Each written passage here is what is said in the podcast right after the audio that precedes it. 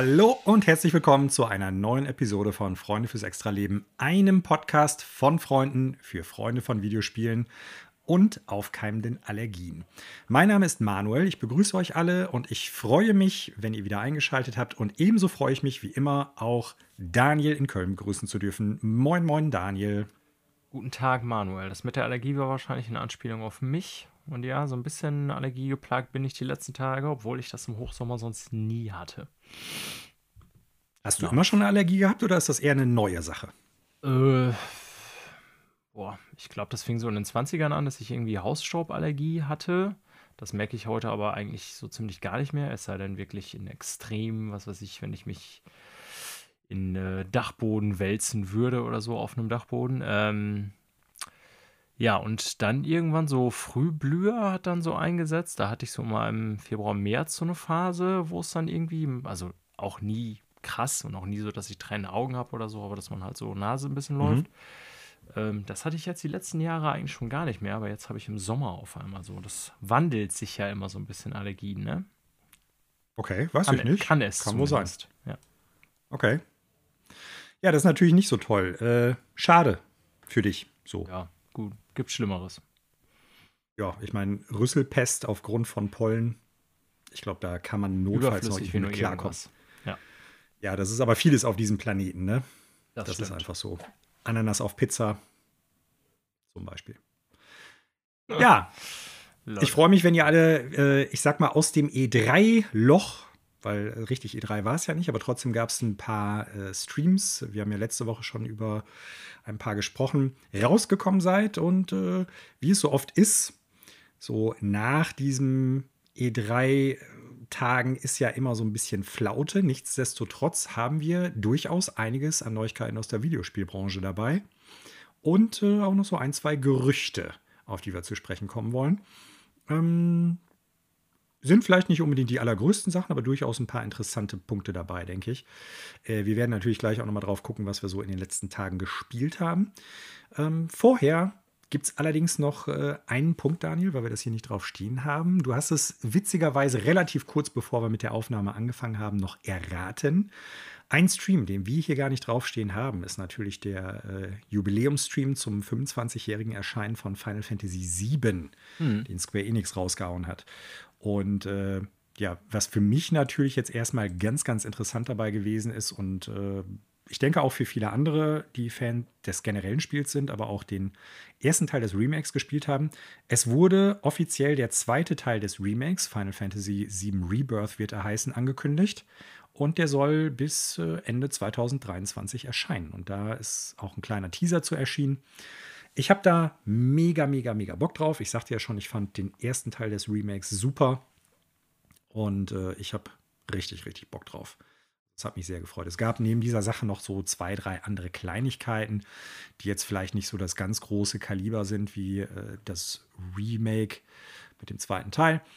Ähm, Im Prinzip gab es halt viele Spin-off-Sachen oder halt Ports zu den Spielen, die bereits von 7 oder zu 7 rausgekommen sind. Ähm, kann man sich, glaube ich, bei Bedarf auch im Internet ganz gut angucken. Äh, Ever Crisis, First Soldier. First Soldier war ja eine Sache, die äh, eigentlich schon bekannt gewesen ist. Ähm, Reunion gab es noch, Crisis Core. Und äh, wie gesagt, den Teaser zu äh, Rebirth. Und das war natürlich so das ganz dicke Ding, worauf man jetzt so gewartet hat, weil äh, der erste Teil vom Remake, ich muss jetzt gerade mal nachgucken, ist, glaube ich, 2019, nee, 2020 erschienen. Und äh, ja, das ist jetzt mittlerweile auch schon zwei Jahre her. Und man hat ja schon irgendwie so ein bisschen gemunkelt oder gescherzt, dass das ganze Ding ewig brauchen wird, bis es komplett ist, weil der erste Teil ja nur einen vergleichsweise kleinen Abschnitt aus dem Originalspiel präsentiert.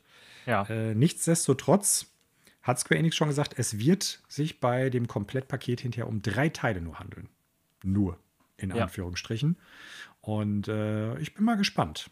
Also vor allen Dingen, weil ja das Originalspiel dann irgendwann auch mit so einer richtigen offenen Spielwelt äh, geglänzt hat und wie sie das dann umsetzen wollen. Im Nachgang hat Square Enix verlautbaren lassen, dass es halt jetzt in Rebirth einer, eine Interconnected World ist, also schon nicht unbedingt Open World den Titel benannt oder äh, die, die Welt zumindest nicht als Open World deklariert.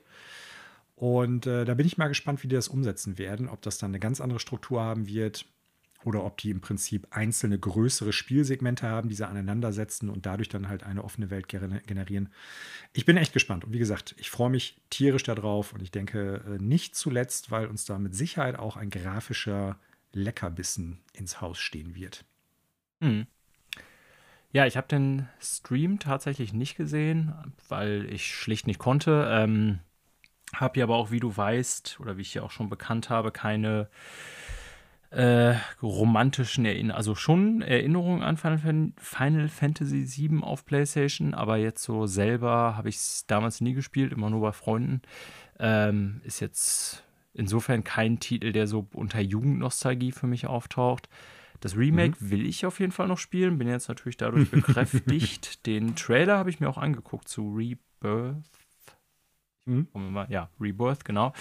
Ähm, ja, sieht auch alles gut aus. Ne? Die Engine von denen macht ja schon was her.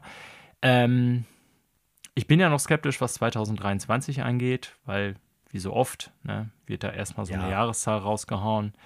Äh, aber ja, fand ich auch gut, sinnvoll, sage ich jetzt mal so aus meiner eher äh, neutralen Sicht, dass die erstens klar gemacht haben, so der nächste Teil soll da und da ungefähr kommen. Und es wird insgesamt drei geben, weil das war ja äh, etwas, was sogar mich als nicht großen Fan des Originalteils so ein bisschen irritiert, gestört hat, dass von Anfang an nicht ganz klar war, wie soll das jetzt überhaupt weitergehen mit dem Ding. Ne? Und das mhm. weiß man jetzt zumindest ja. Also ja. nicht wirklich, wiefern das Spiel verändert wird oder wie dann die Story anders ist oder, aber man kennt den Umfang jetzt. Ja, zumindest wie viele Hüllen werde ich im Regal stehen haben. Korrekt. Ist natürlich so eine vielleicht ganz interessante Tangente, wenn man sich jetzt halt vorstellt, dass die ganzen Titel, die entweder für das Jahr angekündigt sind, Schrägstrich waren, ähm, und die aus diesem Jahr verschoben worden sind, dann steht uns mit 2023 echt ein unglaubliches Spieljahr theoretisch ins Haus. Ja. Ne, also wir brauchen jetzt nur mal auf drei richtig fette Titel gucken, also Breath of the Wild 2, Final Fantasy VII Rebirth und auch Starfield. Das ist schon krass. Vorausgesetzt, es kommen alle 2023 raus. Das können wir natürlich jetzt Mitte 2022 noch gar nicht wirklich nachhaltig prognostizieren. Ähm, das ist äh, Potenzial für ein sehr extrem gutes Spieljahr mit einigen wirklichen Hochkalibern. Oder äh, Großkalibern müsste man ja eigentlich sagen. Ja, wir hatten ja schon mal drüber gesprochen äh, und bald kommt ja auch wieder unsere Quartalsvorschau. Ähm, mhm. 2023 macht bisher den Anschein, als wäre es das Bombenjahr, was 2022 auch hätte werden können. Sollen. Sollen. Das uns versprochen wurde. So, ja. Ja, so viel zu Final Fantasy VII, dem 25-jährigen Jubiläumsstream von Square Enix. Wollte ich nur kurz vorwegnehmen, weil wir das jetzt hier so gar nicht mit drauf hatten. Und wie gesagt, viel zu debattieren gibt es ja da auch nicht. Äh, mich hat es einfach nur gefreut.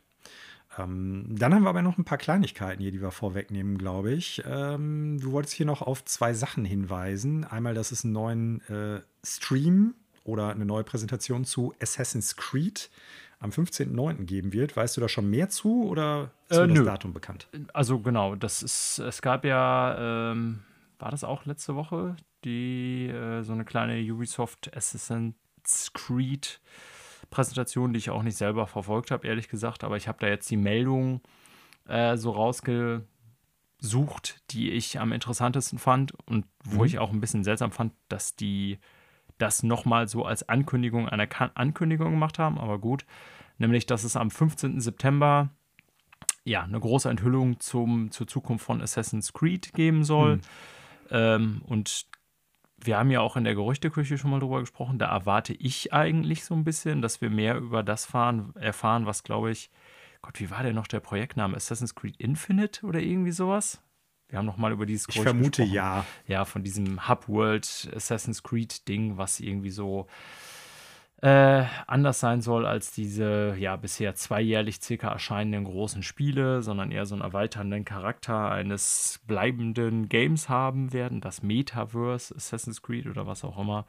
Ähm, genau. Also ähm, das war, finde ich, so das einzig Interessante, was aus diesem Ding letzte Woche hervorging, äh, im Sinne von, es gab eine Ankündigung, eine Ankündigung. das ist noch ein bisschen hin. Wir werden dann drüber sprechen, wenn es soweit ist. Ja. Assassin's Creed Infinity. So. Nicht Infinity Infinite. Das ist Halo. Halo. Mhm. Genau. Ja, mal gucken. Vielleicht werden sie ja den gleichen Weg gehen und wir werden ähnlich enttäuscht werden. Zumindest wir beiden. Ja. Wenn sie es genauso nennen. Das stimmt. Äh, Infinite ist aber auch so ein Ding, genauso wie Origins. Also, das sind so die, äh, ich weiß gar nicht. Buzzwords? Untertitel oder. Also oder ra random äh, Name Generator irgendwie so. Erstmal so. Ja, ja. ja. Origin, Infinite, Chronicle, Revelation, Revolution. Das sind alles so Sachen, kann ich nichts mehr mit anfangen. Äh, ja, apropos Chronicle. Äh, am 22.06. Daniel wird ein neues Nintendo Direct äh, kommen. Ja. Allerdings nur zu Xenoblade Chronicles 3. Das ist korrekt. ja. Ähm, es hatten ja einige Leute durchaus schon mal so äh, gemutmaßt, dadurch, dass äh, Nintendo jetzt in diesem Zeitraum der ehemaligen E3 kein Nintendo Direct angekündigt hat und auch nichts präsentiert hat oder rausgehauen hat.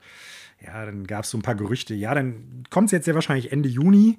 Ende Juni oder ja, ist ja nicht mal wirklich Ende Juni. In ein paar Tagen kommt dann halt ein neues Nintendo Direct, aber halt auch nur zu einem Spiel.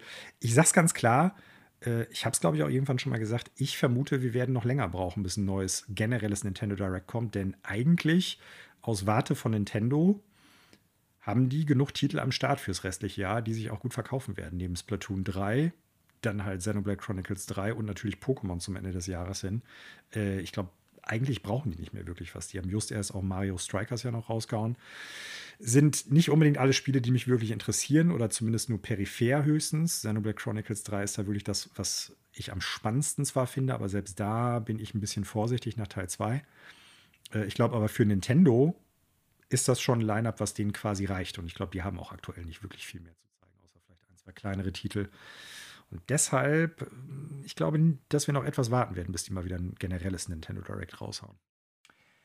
Ja, vermute ich auch. Also wir hatten es hier schon mal betont, dass äh, Nintendo Line-up dürfte eigentlich zumindest aus Geschäftszahlensicht ein sehr stabiles sein für dieses Jahr. Ich finde es tatsächlich jetzt selber auch nicht schlecht. Äh, haben wir auch da schon mal erwähnt. Es sind jetzt nicht so die großen Titel bei, die uns beide irgendwie äh, die Tränen der Vorfreude in die Augen treiben, im Sinne von, mhm.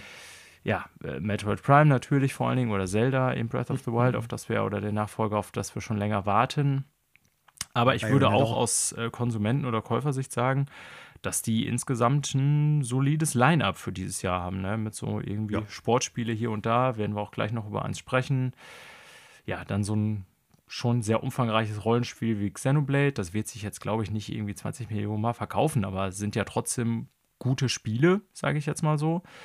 Ähm, ja. Genau, und dann natürlich noch, auch wenn aus unserer Sicht nicht interessant, aber aus kommerzieller Hinsicht natürlich sehr interessant, äh, die Megaseller wie Pokémon. Und Splatoon, ja, das unterschätzt man immer so ein bisschen, aber auch das hat sich millionenfach mhm. verkauft, ne? Die letzten beiden Teile. Ja. Äh, vor allen Dingen also der, der Switch-Teil. Der, der, zweite, der, zweite, der zweite sogar noch mehr als der erste. Ne? Ja. Und der erste war schon auf der Wii U ein ziemlicher Erfolg. Das darf man nicht vergessen, auf der Konsole halt auch noch. Ja. Ähm, ja.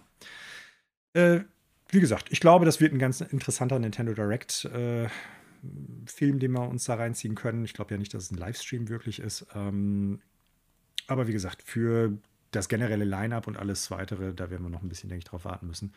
Äh, ein Extended Stream wird allerdings auch Xbox nochmal präsentieren. Und zwar, wir nehmen heute ausnahmsweise an einem Montag auf, quasi am Dienstag, dem 21.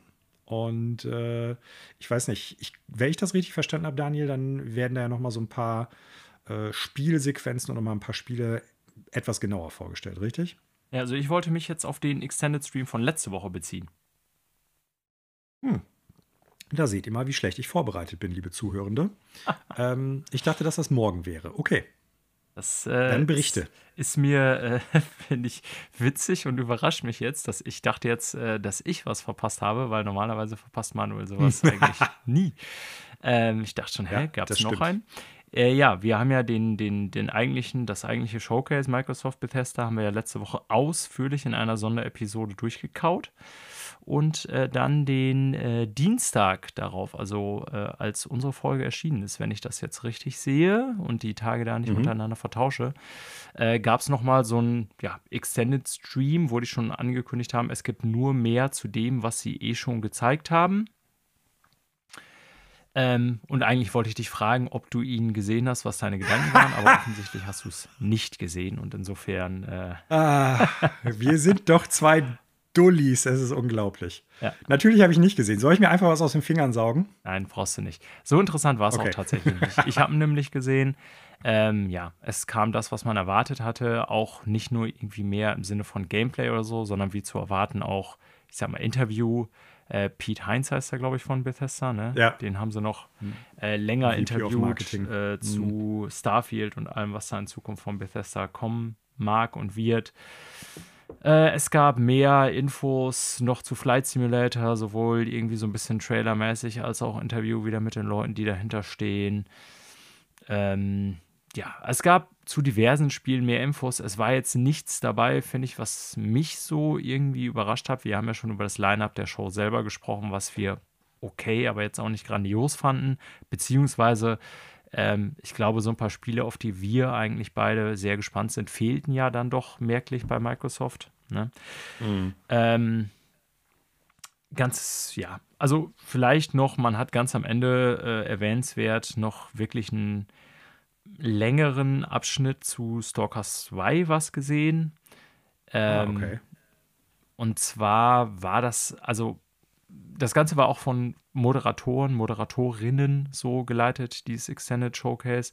So in wechselnden Rollen, wie das auch schon bei dem, bei dem anderen, bei dem Hauptteil das, der Fall war. Ähm, und da dachte ich erst so, als sie das eingeleitet haben mit Stalker 2, weil ich weiß nicht mehr ganz genau, wie die Transition war, die die da gewählt haben aus dem letzten Spiel.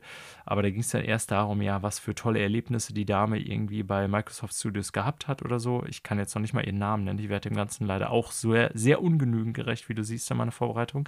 Und da dachte ich erst, dann kam sie nämlich über die tollen Erlebnisse mit den Studios auf eben äh, Stalker zu sprechen. Und das entsprechende Studio, was ja, wie die meisten wahrscheinlich wissen, in der Ukraine eigentlich angesiedelt ist. Und äh, dann im Kontext, ja, Kon Kontext des Krieges, ne, dass sie das so berührt hat und bla bla bla. Und äh, da dachte ich erst, boah, hoffentlich machen die jetzt so aus so einer wirklich ja im realen Leben ultra beschissenen Situation nicht so irgendwie ähm, versuchen, da Kapital draus zu schlagen im Sinne von, äh, wir machen hier so ein bisschen Werbung damit und so. Und dann haben sie aber einen Trailer gezeigt, der dann äh, einerseits ein paar Szenen von Stalker gezeigt hat, aber auch dann Leute aus dem Studio, äh, wie deren Leben heutzutage aussieht ne, und wie die versuchen, hm. einerseits an einem Spiel zu arbeiten und andere ganz stumpf auch wirklich, äh, ja, als Soldaten im Einsatz sind. Ne, haben sie irgendwie so einen Typ an so einem Flakgeschütz mhm. gezeigt, der irgendwie sagte, er irgendwie, wer, ich weiß gar nicht mehr, was für eine Funktion arbeitet, er ein Stalker. Ähm, da haben sie dann doch einen Turnaround gekriegt. Das war dann auf eine gewisse Art und Weise, also es ist jetzt ja gar nicht so, dass ich an Stalker sehr interessiert bin, aber viele haben sich dann natürlich bei der Main Show gefragt, ja, was ist denn jetzt eigentlich mit Stalker? Nach wie vor soll das ja kommen und äh, gab aber jetzt auch keine genaueren Infos, ist natürlich auch alles schwierig. Und das fand ich so aus diesem Extended Showcase tatsächlich am erwähnenswertesten, dass dann die letzten fünf Minuten, sage ich jetzt mal, dann eben Stalker galten und äh, das verwoben war so ein bisschen mit der Darstellung dessen, dass sie natürlich ja nicht wirklich äh, daran normal arbeiten können, so in so Form eines Dev mhm. Diaries. Ja, Wie gesagt, habe erst gedacht, vielleicht im schlimmsten Fall versucht Microsoft das da jetzt irgendwie äh, PR-mäßig so ein bisschen auszuschlachten. Aber ja. es war dann zumindest in Form des Dev Diaries doch ein bisschen würdiger der Situation, als ich das äh, erst im schlimmsten Fall vermutet hatte. Hm, okay. Aber ansonsten, ja, ähm, ich habe das noch nebenbei geguckt, während ich am Schreibtisch saß. Und wenn man so ein bestimmtes Interesse an ganz bestimmten Spielen hat, sagen wir mal Flight Simulator, ihr wollt noch mehr sehen zur nächsten Erweiterung und so ein bisschen ja, Dev-Insights und so haben, dann war das ein interessantes Showcase, aber ansonsten auch wirklich nicht erwähnenswert. Ich wollte es nur noch mal kurz hier erwähnen, weil wir es in der Spezialshow nicht hatten. Ja, okay. Ja, nachdem ich mich da gerade ein bisschen entblößt habe, äh, dass ich da völlig auf dem Damit meint Dampfer Manuel natürlich, dass er äh, jetzt nackt hinter Mikro sitzt, was ich sehe. Ja, äh, du präsentierst den Zuhörenden natürlich immer nur die äh, tollsten äh, Kopfkino-Geschichten. Danke dafür. Bitte. Ähm, möchte ich dir eigentlich nur eine Frage stellen, Daniel. Was wird denn hier gespielt? Äh, eine ganze Menge. Nachdem ich, ich ja, auf der nach, Liste. Ich sehe es. Natürlich. Nichts ähm, Neues, aber. Ein, ein neues Spiel. Das hatten wir letztes Mal noch nicht. Über Mario Strikers haben wir nämlich noch nicht gesprochen. Du hast aber davon schon mal gesprochen. Du das hast gesagt, ich habe da nicht viel genau. reingezockt. Genau. Ja, ja. Also, ja, oder so. Ähm, ja, tatsächlich, seitdem sich so, ich hatte ja auch, äh, aber auch durch die Daniel. Arbeitssituation und so weiter und so fort, äh, schon gesagt, dass ich ja über einen Zeitraum von zwei, drei Wochen wirklich fast gar nicht zum Spielen gekommen bin. Äh, das hat sich mit letzter Woche geändert. Ich bin zwar noch nicht in den Ferien, aber ich hatte dann ab letzte Woche tatsächlich. Kopftechnisch so schon. Ja, äh, so ein bisschen ist das so. Du kennst das ja aus Schülersicht. Bei denen ist das dann auch so. Irgendwann geht man so in die Ferien. Kopftechnisch. Und so ist das bei Lehrern auch. Aber ja, nichtsdestotrotz aber ich, sind meine Arbeitstage im Moment noch gar nicht so kurz. Aber man hat dann so die äh, intellektuell anspr anspruchsvollen Tätigkeiten dann irgendwann auch hinter sich. Ne? Ja, ich kenne das durchaus von Schülern, aber der Punkt ist, äh, ich habe den Eindruck, das kommt tatsächlich gar nicht primär von den Schülern, sondern eher von äh, der, der Rückmeldung aus dem Unterricht. Weil es nimmt ja immer mehr ab. Es nimmt mehr ab. Also es wird immer weniger. Ähm, äh. so was Anforderungen betrifft. Und so wenig Unterricht, wie zumindest hier jetzt, sage ich mal, in äh, dem kleinen und verschlafenen Städtchen Hörstel, wie es in den letzten vier Wochen gegeben hat, glaube ich, gab es selbst zu Corona-Hochphase, als die Schulen dicht waren, nicht. Echt? Krass. Ja, also diverse, die, diverse Sportfeste, die irgendwo hingelegt worden sind, dann hat man da schon keinen Unterricht gehabt. Dann gab es äh, diverse so, äh, Brückentage ja. mit Feiertagen. Und was im Unterricht gemacht worden ist, waren dann so, ja, Ausflug in den Zoo oder, äh, keine Ahnung, Film geguckt hier, Film geguckt da, PC-Tag gemacht. Also. Ja, also. Man hätte die Ferien auch einfach im Mai schon anfangen können. Da muss ich jetzt, ja, äh, schon mal eine Lanze brechen, auch dafür, man macht so Projekttage und sowas immer am Ende des Schuljahres, auch deswegen, ähm, weil man weiß, dass da dann sozusagen, sobald die Leistungsüberprüfungssituation und so abgeschlossen ist, dass man da dann so ein bisschen äh, Freiheit hat, was Termine angeht, weil dann da eben keine mhm. Klassenarbeiten, Klausuren und so mehr stattfinden, was ja durchaus im Kalender, Schulkalender relevante Dinge sind. Geil übrigens, wie wir von aktuellen Spielen jetzt wieder auf so einen Scheiß kommen wollten. Aber jetzt bringe ich das Ganze natürlich auch zu Ende. Also sowas ist traditionell ganz oft so am äh, Schuljahresende, ähm, Projekttage und Ausflüge und so weiter, eben aufgrund dieser terminlichen Zwänge auch, die so eine Schulorganisation mit sich bringt. Ähm, und es kommt hinzu, äh, Mai und Juni sind natürlich extrem feiertagsschwanger, wie du schon weißt, mit Pfingsten und Fronleichnam mhm. und so weiter und so fort. Und je nachdem, wie die liegen, klar, kommen da mehr lange Wochenenden hinzu und dann ist das, äh, zeugt das gleichermaßen bei Schülern und Lehrern so ein Gefühl wie. Wie die liegen? Ähm, das sind doch alles Feiertage, die immer quasi ums Wochenende herum sind, mal abgesehen vom ja, 1. Mai. aber es ist natürlich was anderes, wenn du dann irgendwie so fünf Tage schon mal frei hast, ne, dann äh, fühlst du dich so als Schüler irgendwie in den Ferien. Ich zum Beispiel hatte jetzt gar kein langes Wochenende, weil wir unsere Feiertage hier im Rheinland ja auch gerne mal die Beweglichen in, an Karneval verheizen. Insofern ist das auch nicht an jeder Schule immer so. Ähm, Selber schuld. Ja, pf, du, da kann ich leider nichts dran machen. Ähm, whatever. Ähm, ja, auf jeden Fall hatte ich dann mehr Headspace dafür und auch reale Zeit, um mal wieder Videospiele zu spielen. Ähm, ja, und da ist dann einiges zusammengekommen. Ich fange mal mit dem Neuesten an, weil das ist tatsächlich irgendwie sowas wie eine Neuerscheinung, auch wenn es jetzt nicht mehr up-to-date irgendwie von vor zwei Tagen ist. Aber Mario Strikers ist ja innerhalb der letzten zwei Wochen rausgekommen. Genau Datum weiß ich jetzt schon gar nicht mehr. Und ich habe es mir auch gekauft. Ich bin ja für diese Nintendo Sports-Titel gerne zu haben. Ähm, habe mir auch natürlich Reviews vorher angeguckt, durchgelesen und was soll ich sagen? Es ist eigentlich, kann ich nur genau das wiedergeben, was auch so ziemlich jedes Review wiedergibt, was ich gelesen, gesehen habe. Okay, Nämlich, also brauchst du nicht darüber reden und die Zuhörenden sollen das dann im Internet einfach nachlesen. Genau, ja, nein, ich fasse es okay. in einem Einsatz zusammen. Es ist äh, sehr spaßig zu spielen ähm, mhm. und sehr leicht an Inhalt. Ne? Also ja. es gibt halt äh, diesen Einzelspielmodus, also wo du einfach so, ja, was weiß ich, wie bei Smash, wenn du mal eben einfach irgendein Match fightest oder so, ich weiß nicht mehr, wie das bei Smash Bros. heißt, aber einfach so ein einzelnes Match machst, so ohne irgendwie Turniermodus oder so eingebunden. Ähm, dann gibt es eben noch diesen Cup-Mode. Das ist dann letztendlich sowas wie bei Mario Kart, dass du halt so bestimmte Cups, die einen bestimmten Namen haben, gewinnen kannst. Mit dem Unterschied, ähm, dass es nicht so viele unterschiedliche Strecken gibt, wie es bei Mario Kart ist, sondern im Grunde findet das in den gleichen ich glaube, vier Stadienumgebungen statt, die es im Moment gibt. Und die Teams heißen hm. einfach anders und haben etwas andere Ausrüstung. Denn man kann ja so den Charakteren bei Mario Strikers auch so ein bisschen Ausrüstung verpassen und so, auch zu deinem eigenen. Ne? Ähm, da habe ich jetzt, glaube ich, drei oder vier von zu Ende gespielt von diesen Cups. Es gibt, lass mich lügen, sechs oder sieben, ich weiß es nicht, sind ähm, ja ganz schnell abgeschlossene Turniere. Also da ist auch nicht viel dran. Ja, und dann hast du noch, und das ist das eigentliche Kernelement, würde ich sagen, aber für mich im Moment noch gar nicht so wirklich interessant, den Online-Mode, der auch ein paar Tage hm. später mhm. erst äh, on, ja, gestartet ist. Und das ist dann tatsächlich, so wie bei FIFA und so, das, was für die Leute eigentlich interessant ist, eine Online-Liga, mehr oder weniger, ja. Mhm. Ähm, ich habe da noch nicht reingespielt, deswegen kann ich dir jetzt auch nicht da genaueres zu sagen, wie das organisatorisch oder spieltechnisch aufgebaut ist mit diesem Online-Mode, aber das ist es im Prinzip. Ja. Äh, ganz wichtig bei Mario Strikers ist ja eigentlich auch, und das geht natürlich auch, Couch Coop. Das habe ich jetzt noch nicht gespielt, weil für meine Frau ist das nicht so wirklich was. Das letzte Mario Strikers auf Wii, weiß ich noch, habe ich sehr viel mit unserem gemeinsamen Kumpel und Ex-Band-Kollegen Johannes gezockt. Da haben wir so eine Zeit lang, haben wir das mhm. gerne mal mhm. zusammen gespielt.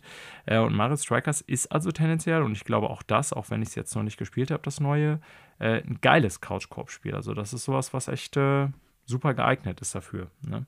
Mhm. Ähm, also ich kann sagen, dass es sehr schön aussieht, technisch auch sehr gut läuft, bis auf einen Absturz, den ich hatte den ich mir nicht so richtig erklären konnte. Da hat sich das Spiel einfach aufgehängt, aber ja, Punkt. Ähm, läuft aber sonst sehr flüssig. Wie gesagt, sieht auch schön aus, ist natürlich sehr begrenzt, weil es eben nur auf dieses eine Spielfeld und die Charaktere und so begrenzt ist. Aber auch das kann man ja verbocken oder dass es irgendwie nicht flüssig läuft von der Framerate oder so. Ne, aber läuft super. Also da kann man nichts meckern. Ähm, aber ja, es bietet halt nur das an Modi und es ist ja mittlerweile so, muss man sagen. Und da käme ich dann zu meinem nächsten Spiel. Diese, ich habe immer mehr das Gefühl, ich habe das ja bei äh, Switch Sports auch schon gesagt, dass diese Mario, dass die, ja, ich wollte jetzt gerade sagen, Mario Universe Sportspiele, da würde jetzt natürlich Switch Sports nur bedingt reingehören, aber du weißt, welche Form von Nintendo-Spielen ich meine. Äh, mhm. Mittlerweile von Nintendo Full Price auf den Markt kommen. Am Anfang aber sehr leicht an Content sind und dann das erst nach mhm. und nach äh, kommt. Und das ist einerseits, kann man das ganz klar kritisieren, und das haben ja auch Reviewer bei Mario Strikers gemacht, ne, dass die Basis super ist, aber eigentlich so gerade für Einzelspieler ein bisschen wenig da ist, sofern man nicht irgendwie ewig Zeit in Online-Games verlieren will. Kann man jetzt kritisieren, naja, das ist bei FIFA vielleicht auch so, weil da spielen alle Leute FIFA nur wegen Online.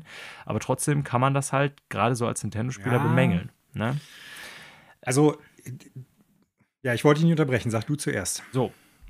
Ähm, also ich würde das schon kritisieren. Auf der anderen Seite mhm. hoffe ich und glaube ich, ähm, dass sowohl für Switch Sports als auch für Mario Strikers noch einiges nachkommt. Denn mhm. danach habe ich, witzigerweise, aber da gebe ich dir natürlich jetzt die Chance, was zu sagen zu Mario Strikers, bevor ich zum mhm. nächsten Spiel überspringe, aber ich will eben den Gedanken zu Ende führen. Ich habe da nämlich einfach noch mal äh, durchaus auch zwei, drei Stunden oder so Mario Golf gespielt. Ähm, den Abenteuer-Karrieremodus hatte ich da ja noch lange nicht zu Ende gespielt und ich hatte einfach mhm. nach Mario Strikers Interesse daran, weil ich Mario Golf länger nicht gespielt habe, mal zu gucken, was ist denn da wirklich dazugekommen seit Release und wie ist das im Vergleich. Mhm. Aber dazu will ich gleich kommen. Du wolltest erst noch was zu Mario Strikers und diesem Content-Modell von Nintendo sagen. Ja, ich wollte damit, ich wollte eigentlich nur erst was zu sagen. Also FIFA, klar, ich glaube schon, dass die meisten Leute im Endeffekt das äh, primär wegen dem Multiplayer auch kaufen, ist jetzt meine Vermutung, ne? und wegen dem Online-Modus und sowas alles. Äh, nichtsdestotrotz, ich äh, kriege das ja durchaus bei mir auf der Arbeit mit, ähm, die bieten schon viel, viel mehr Gerüst. Auf Nicht jeden Fall. wegen den ganzen ja. also auch wenn ich äh, FIFA spiele, Teams und Spielern spiele, und sowas. Das schon, ja. Aber du hast da sehr, sehr viel mehr Spielmodi, du hast da sehr viel mehr, allein schon sowas wie ein Karrieremodus oder sowas oder ein Manager-Modus oder genau. so. Das hast du ja alles in Mario Strikers überhaupt nicht. Nee. Und äh, von daher finde ich, äh, schneidet, selbst wenn man irgendwie sagt, ja, die meisten kaufen FIFA auch nur für den äh, Online- oder für den äh, Multiplayer-Modus, im Vergleich Mario Strikers trotzdem noch sehr, sehr, sehr, sehr dünn ab. Ja? Äh, das stimmt. Ähm, und, das, und das sind so Sachen, wo ich dann einfach denke, ja, es ist so wieder dieses typische Nintendo-Ding von, wir machen nur so viel, wie wir müssen. Ja. Ja, also. So, ne? Also für, für das, das sind alles solide Spiele. Sei hm. es Mario Tennis, sei es Mario Golf, sei es Mario Strikers oder auch Wii, wie heißt es jetzt? Äh, Switch Sports. Nintendo Switch Sports. Das sind alles solide Spiele. Also es sind ja keine schlechten Games, ne? Aber es ist alles so etwas, was ich weiß nicht, ob das daran der Sache geschuldet ist, dass es einfach nicht fertig geworden ist und die liefern das andere nach oder ob die sich gedacht haben, ey, Games as Service ist das große Ding und das ist halt, äh, das sind unsere Vehikel für so einen Kram. Oder ob es halt so ein, so ein Ding ist, wir planen das wirklich mit so wenig Content, weil wir wollen eigentlich den Fokus auf den Multiplayer-Aspekt legen, in der Hoffnung, dass das das neue große Multiplayer-Ding wird und äh, dann die Verkaufszahlen durch die Decke gehen wie bei Splatoon. Ja, ja. Also ähnlich dürftig war es ja auch schon so ein bisschen bei, äh, wie hieß es nochmal? Ähm, das äh, Switch Launch-Spiel mit den, äh, das das Box-Spiel, hätte ich fast gesagt. Ach so, ähm, oh, äh, so, papa, Gott. Ich komme jetzt auch nicht mehr drauf. Äh, du redest nicht von One-to-Switch, sondern eben diesem Roboter-Box-Spiel. Ja, ja. Mir, mir ja, ist klar, ich habe es vor Augen, aber ich kann dir den Namen gerade auch nicht nennen. Ja, das stimmt. Auch da war es im Grunde so als, Relativ als Core-Modus ganz fun, ist. aber auch sehr schnell abgearbeitet. Und Arms, hieß es äh, Arms, ja, ne? Arms hieß es, genau, ja, richtig. Ja. ja. danke, Daniel. Und das sind so Sachen, ich, ich glaube, die schielen da einfach auf was anderes und denken sich dann so, wie bei vielen anderen Sachen auch, wir machen das Nötigste und wir verkaufen die Spiele damit trotzdem. Ne? Also, und das zeichnet sich ja bei allen ab. Strikers, Golf und auch Tennis haben sich ja gut verkauft. So ist es ja nicht. Es ist ja nicht so, dass die Fans und die Käuferbasis Nintendo dafür abstraft. Im Gegenteil, die verkaufen sich trotz dem mangelnden Inhalt. So, das, das muss man ganz klar sagen. Das stimmt. Und äh, das ist ja Usus für Nintendo. Guckst du jetzt auf den Inhalt bei diesen Spielen oder guckst du auf Spielmöglichkeiten und äh, Optionen, etwas irgendwie zu personalisieren, was zum Beispiel Knopfbelegung der Controller betrifft in einzelnen Spielen oder halt Menüführung und so?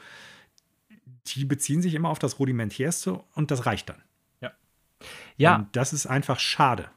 Ja. Weil äh, die Spiele sind nicht deshalb dann gut, sondern trotz dieser meines Erachtens nach Mangel. Ja. Ja, ja, das Und ähm, ja. ich kann das ganz klar sagen. Also Strikers habe ich echt überhaupt kein Interesse dran, weil Couch Koop schön und gut, Online-Multiplayer auch schön und gut, aber das, das reicht mir überhaupt nicht für das Spielerlebnis, was ich gerne einfach habe. So, ne? Mario Golf, da ist ja einiges zwar noch nachgekommen, aber auch das hatte jetzt zumindest so einen, so einen Abenteuermodus, der jetzt nicht super lang oder mega gut war, aber ganz interessant und es gab ja trotzdem noch ein paar äh, Golfplätze, die man da bespielen konnte und äh, da war schon ein bisschen mehr drin. Ne? Aber trotzdem auch da im Vergleich zu alten Mario Golf-Teilen, da hätte mehr drin sein können, ähnlich wie bei Mario Tennis. Das war auch sehr rudimentär. Ja. Ne? Und das ist irgendwie, ja, ist schade einfach. Ja, ich gebe dir doch völlig recht. Ne? Ähm, das ist, also es wirkt das, was da ist, wirkt im Normalfall, vor allen Dingen was das Gameplay angeht, wie wir das von Nintendo kennen, alles sehr polished und ausgearbeitet. Ne? Also die mhm. Matrize, die Grundlage stimmt absolut. Ähm, es wirkt dann aber so wie, ja, ne, wir haben hier jetzt das, was wir im Kern als Spiel haben wollen, funktioniert super. Ähm, jetzt gucken wir mal, wie viel da darum zubauen können, so an speckigen Inhalt um die Knochen sozusagen, an Fleisch drum zu. Und da ist es dann doch bei fast allen diesen genannten Spielen sehr dürftig, da gebe ich dir recht. Und ich habe so ein bisschen die Hoffnung, aber ich sage auch schon berechtigt Hoffnung, weil ich, ja, es sind völlig unterschiedliche Studios. Ne? Mario Golf kommt ja von Camelot. Äh, Mario Strikers wurde von äh, Next Level Games entwickelt, schon die letzten drei, glaube ich. Ähm, mhm. Das heißt, ich gehe nicht davon aus, dass ähnlich wie bei Mario Golf da noch einiges zukommen muss bei Mario Strikers, aber es wäre, finde ich, sehr wünschenswert und ich würde es eigentlich auch schon erwarten, auch wenn Nintendo jetzt natürlich nicht irgendwie da was angekündigt hat oder man auch sagen konnte, ja, das ist dann ja eher DLC, den man separat kaufen müsste.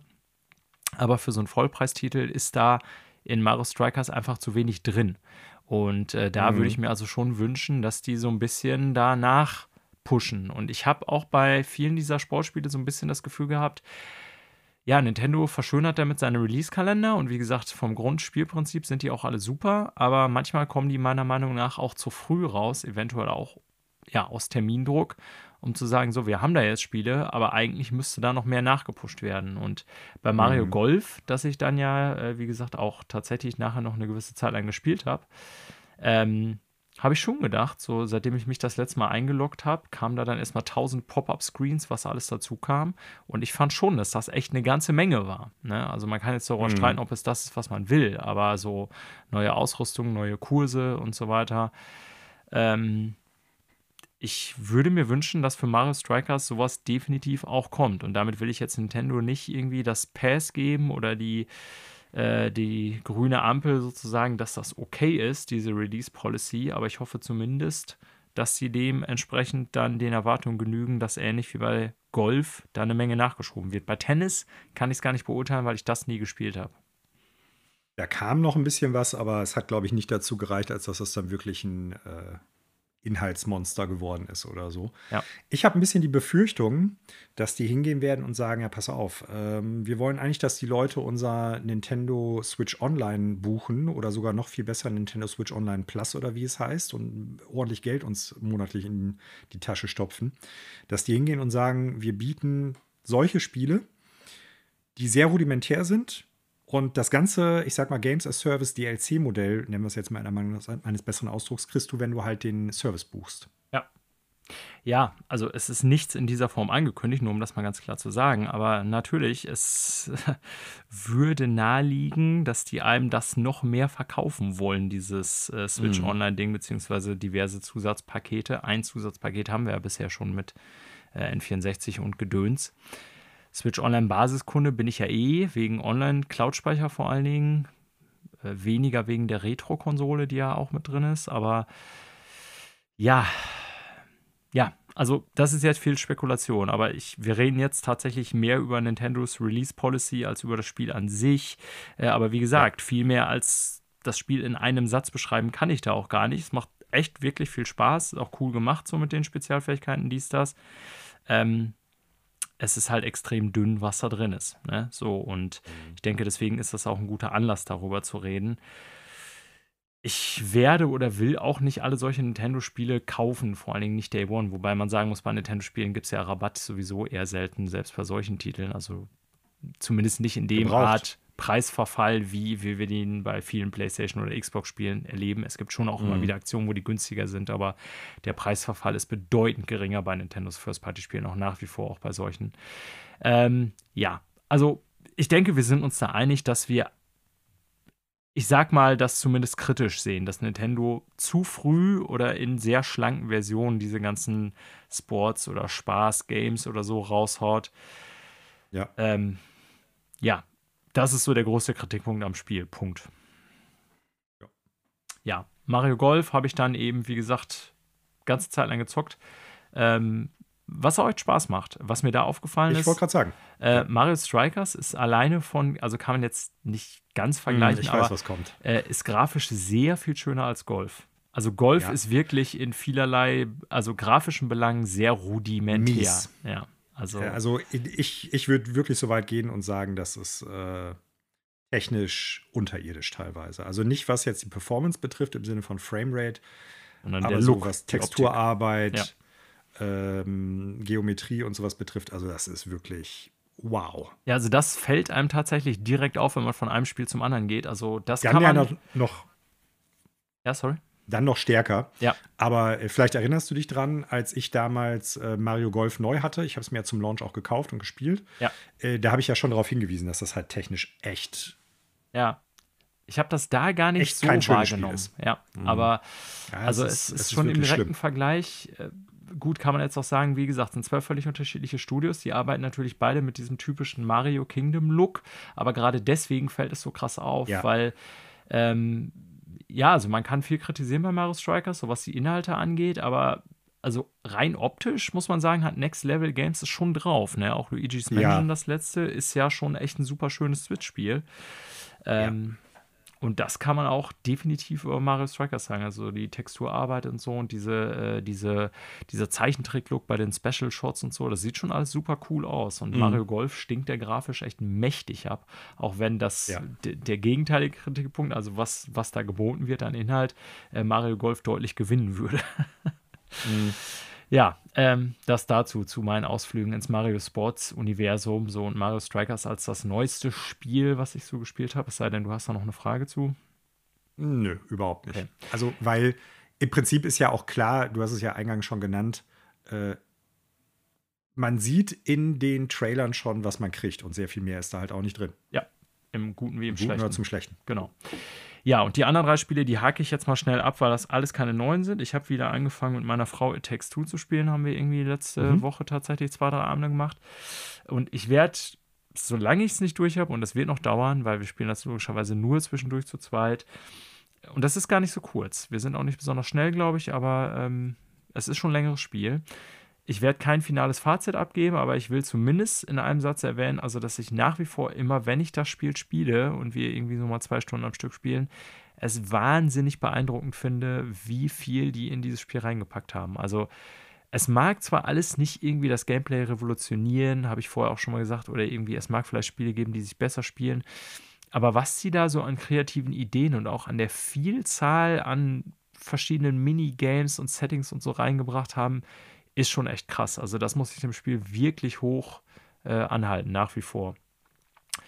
Ähm, ja, genau. Also das nochmal zu It Takes Two. Wie gesagt, finale Note oder so will ich da auf gar keinen Fall jetzt zu abgeben. Aber immer wenn ich spiele, echt schon spaßiges, sehr spaßiges Koop-Spiel äh, und beeindruckend. Klingt auch ganz gut. Ich bin mal äh, auf deine abschließenden Worte gespannt. Ja. Aber du hast hier noch zwei Sachen draufstehen. Eins, genau. was mich jetzt nicht wundert, oder eigentlich wusste ich von beiden Spielen ja, dass du die spielst. Das eine spielst du ja gar nicht, sondern lebst es und das andere äh, scheinst du jetzt ein bisschen weiter gezockt zu haben. Ja, ja, genau. Also Destiny 2 ist natürlich offensichtlich das, was du meinst, als äh, Lebensinhalt. Eigentlich äh, meinte ja. ich Horizon Forbidden West. Ja, ähm, klar, ist so mein ständiger Begleiter, spiele ich mal mehr, mal weniger. Die aktuelle Season ist noch gar nicht so alt, ist jetzt auch nicht so, als ob ich da jede Woche äh, mehrere Abende reinstecke, aber meistens so traditionelles Dienstag, unser Destiny-Abend, sag ich mal. Da wird dann im Moment mhm. eher später, weil es zu lange hell ist und Leute irgendwie noch was anderes machen und so weiter. Aber dann trifft man sich halt zu später Stunde und ähm, ja, macht so die Seasonal Activities ich, mir reicht das meistens dann schon, dass ich diesen einen Abend die Woche mal so alle Weeklies abhängen, abhake, so quasi. Auch nicht alle dann, aber so ein paar, die ich interessant finde. Die Story wird ja jede Woche weiter fortgesetzt. Genau, also da gibt es auch nicht viel Neues zu erzählen. Das ist dieses saisonale Modell, was der eine eher gut, der andere vielleicht eher schlecht findet, aber mhm. äh, ja, Ne? Wenn man will, kann man natürlich noch viel mehr Zeit rein versenken und dann irgendwie am Wochenende Endgame, PvP, Trials spielen und so weiter, aber das mache ich im Moment nicht. Ja, und das letzte äh, ist, was ich hier wirklich dann auch entsprechend kurz halten will, ist äh, Horizon Forbidden West, das ich wieder angefangen habe, weil das ist ja irgendwie, nachdem ich direkt nach Erscheinen da sehr viel Stunden reingebuttert habe an einem Wochenende, weil ja ich hier da zu Hause war und frei hatte quasi. Ähm, habe ich es dann ja erstmal ziemlich lange liegen lassen, weil das war genau die Zeit, wo dann äh, Elden Ring rauskam, wo ich auch noch weit von fertig bin. Aber irgendwie dachte ich jetzt, so nachdem dieses Update letzte Woche zur Sprache kam, dass ich zumindest mal eins dieser Riesenspiele so langsam beenden will. Was jetzt nicht heißt, dass ich bei Horizon schon getan habe, denn das Spiel ist echt überraschend groß. Also ich habe jetzt ja gar nicht mal wenige Spielstunden da. Ich bin bestimmt auch schon, also auf jeden Fall weit über 30, eher, ja, müsste ich gucken, aber ähm, Punkt. Also, und habe längst oder immer noch nicht alle Teile der Karte gesehen. Also, es ist schon echt großes Spiel. Ähm, und auch da habe ich jetzt, das kann ich zusammenfassen, wenig Neues zu sagen, außer dass es jetzt tatsächlich meiner Meinung nach nach dem Update noch ein bisschen schöner aussieht. Das war ja tatsächlich der Anreiz, warum ich es wieder reingelegt habe, weil ich habe es mhm. immer in Performance Mode gespielt, weil ich lieber meine 60 Frames per Second habe. Und ähm, ja, es sieht also das Spiel hat eigentlich meiner Meinung nach nur ein Problem, nämlich dass es zeitgleich zu Elden Ring rauskam und ähm, genauso wie so die letzten Insomniac-Spiele alles gut macht, aber nichts so neu oder überragend oder so, dass jeder darüber redet. ja. ja. Damals it. war es Breath of the Wild beim ersten Teil und jetzt ist es Elden Ring gewesen. Ja, leider ja, aber es ist ein äh, sehr gutes Spiel. Also, wenn ihr genau das erwartet, einfach mal ein gutes Open-World-Spiel, was so irgendwie nichts wahnsinnig verrückt oder neu macht oder so, wie Elden Ring oder so, dann ist das das Ding. Und es sieht tatsächlich auch beeindruckend aus, das muss man sagen. So, das war meine Sache. Ähm, jetzt haben wir über zwei der Spiele länger geredet wegen Nintendo, drei mal eben schnell abgehakt. Äh, ich bin sehr interessiert, Manuel, jetzt an einem Fazit zu Tokyo Ghostwire. Mhm. Ja, ich habe es durchgespielt die Tage. Äh, eigentlich hatte ich gehofft, dass ich noch von zwei, drei anderen Spielen was erzählen kann. Unter anderem The Quarry, Teenage Mutant Ninja Turtles Shredder's Revenge und eventuell, wobei da bin ich mir noch gar nicht sicher, ob ich es mir wirklich holen werde, ähm, Neon White. Aber äh, bin ich nicht zugekommen. Es nicht zu. Nächste, genau, nächste Woche hoffentlich mehr zu. Zumindest zwei dieser Spiele, vielleicht sogar drei. Aber Tokyo Ghostwire habe ich durchgezockt die Tage. Und ähm, ja, ich fange mal so mit den positiven Punkten an. Ich glaube, ich hatte das schon, als ich da neulich drüber geredet habe, gesagt, also eigentlich, äh, was das Spiel am besten kann, ist so Atmosphäre und Setting. Ich war noch nie in Shibuya, ähm, finde aber so, wie ich es von Bildern, Videos oder halt so in der Vorstellung durch Videospiele halt bisher hatte, äh, wirkt das Ganze authentisch. So, ja. ne? Natürlich immer durch die Linse eines äh, Videospiels, ganz klar. Es sieht echt cool aus, einfach durch äh, die Welt da zu laufen. Ne? Es ist ja entvölkert im weitesten Sinne. Ähm, Atmosphäre ist auf jeden Fall da, ist super. Ich finde, die Geister, auf die man trifft, sehen cool aus. Ähm, einige der Nebenmissionen sind ganz interessant, vor allen Dingen, wenn du in so bestimmte Häuser oder Wohnungen reingehen musst. Das ist nämlich ganz oft so, dass du dann halt von einem Geist äh, irgendwie gesagt bekommst, ja, da und da ist irgendwie was seltsam oder ich kann nicht mehr in mein Haus zurück, weil da sich was anderes eingenistet hat. Ja, und dann äh, gehst du dahin und untersuchst, was da los ist. Und ähm, das ist immer irgendwie ganz cool gemacht. Es gibt ein paar echt abgefahrene grafische Effekte, hatte ich ja auch schon am Anfang ähm, mal so gesagt, wo sich dann irgendwie, du gehst durch einen Korridor und der Korridor verändert sich dann. Ne? Also während du da durchläufst. So ein bisschen teilweise wie bei Control oder so, bloß grafisch noch anders dargestellt. Das ist schon echt ganz schick. Und ähm, das ist auf, sind auf jeden Fall beides die absoluten Highlights. Ja. Was so ein bisschen, ich sag mal, negativ ist, gerade jetzt so durch die Länge des Spiels, weil auch das ist jetzt nicht super, super lang, ist äh, erstmal, es wird schon eintönig. Ne? Also es orientiert sich ein bisschen am, ich sag mal, eher Ubisoft-Spektrum der Open World Games. Das heißt, du hast halt eine Karte, die kannst du halt, da kannst du bestimmte Sachen freischalten, wenn du so Tori-Gates dann halt äh, ja, wie würde man sagen, im Prinzip dann halt findest und äh, reinigst. Und im Prinzip ist das nichts anderes als wie bei Assassin's Creed, wenn du einen Turm hochkletterst, äh, in, wie heißt das nochmal, diesen Eagle View dann machst ja, der, und dann der halt Open World auf der, wie man das so schön auf der, auf der Karte werden dann halt Sachen so freigeschaltet. Ne? Es ist nicht ganz so krass wie bei Ubisoft Open World Games. Ähm, vieles bleibt halt noch verborgen. Da kannst du dir dann halt Hinweise zu kaufen, wo dann halt irgendwie so bei Collectibles äh, dann angezeigt wird, in dem Areal ist ungefähr was, hier befindet sich noch ein Geist, den du noch nicht gefunden hast oder so. Also es ist nicht ganz so überbordend, aber vom, vom Gameplay-Flow her ist es sehr stark an den Ubisoft-Games orientiert. Und gleichzeitig, und das finde ich persönlich jetzt nicht so super gut, ist es so, dass wenn du diese Tory Gates noch nicht freigeschaltet hast, dann ist halt der Bereich drum zu durch so einen Nebel halt abgegrenzt. Ja. Und dieser Nebel ist halt äh, tödlich. Also du kannst nicht da einfach reinrennen und dann irgendwie siehst du einfach nur schlechter oder so, sondern kriegst halt Schaden und äh, stirbst dann auch. Musst, also die verhindern, äh, dann du, du musst diese Tory Gates erkunden und nicht. reinigen, sonst ja. Äh, kommst du da nicht weiter. Und es ist halt auch so, dass du das für die Hauptstory machen musst teilweise. Ich kann dir jetzt nicht mehr im Einzelnen sagen, ob du alle Tory Gates reinigen musst, um die Hauptstory durchzuspielen. Ich meine nicht. Aber es kommt zum Schluss so eine Phase, da musst du dich durch, also da, da ist das Areal, in das du rein musst, durch ganz viele von diesen Tory Gates äh, ja so ein bisschen benebelt und äh, ist nicht freigeschaltet. Und dann musst du das halt fünfmal oder sechsmal hintereinander machen. Und das ist total nervig. Hm. Also, das ist, ist wirklich so vom Gameplay-Flow her, war das so ein Aspekt, wo ich gesagt habe: alles klar, ich heute habe ich keinen Bock weiter zu spielen. Ich mache das Ding jetzt aus und mal gucken, ob ich morgen überhaupt Bock weiter habe, weiter zu zocken. Weil es halt dann wirklich super eintönig wird und in eine Gameplay-Mechanik, die wirklich nicht viel Spaß macht, ganz, ganz oft hintereinander dran, dran flanscht. Und äh, das ist wirklich schade. Und äh, ähnlich ist es halt auch, was das Kampfsystem betrifft. Ähm, das funktioniert ganz cool, sieht auch ganz nett aus, weil auch die, die grafische Präsentation von diesen Geisterfähigkeiten, die du hast, sieht ganz nett aus. Auch wenn du dann halt äh, Geister besiegt hast. Das ist optisch gut dargestellt. Aber es gibt leider nicht wirklich viel unterschiedliche Geister. Ja. Sodass du relativ fix, ich sag mal, alles durch hast.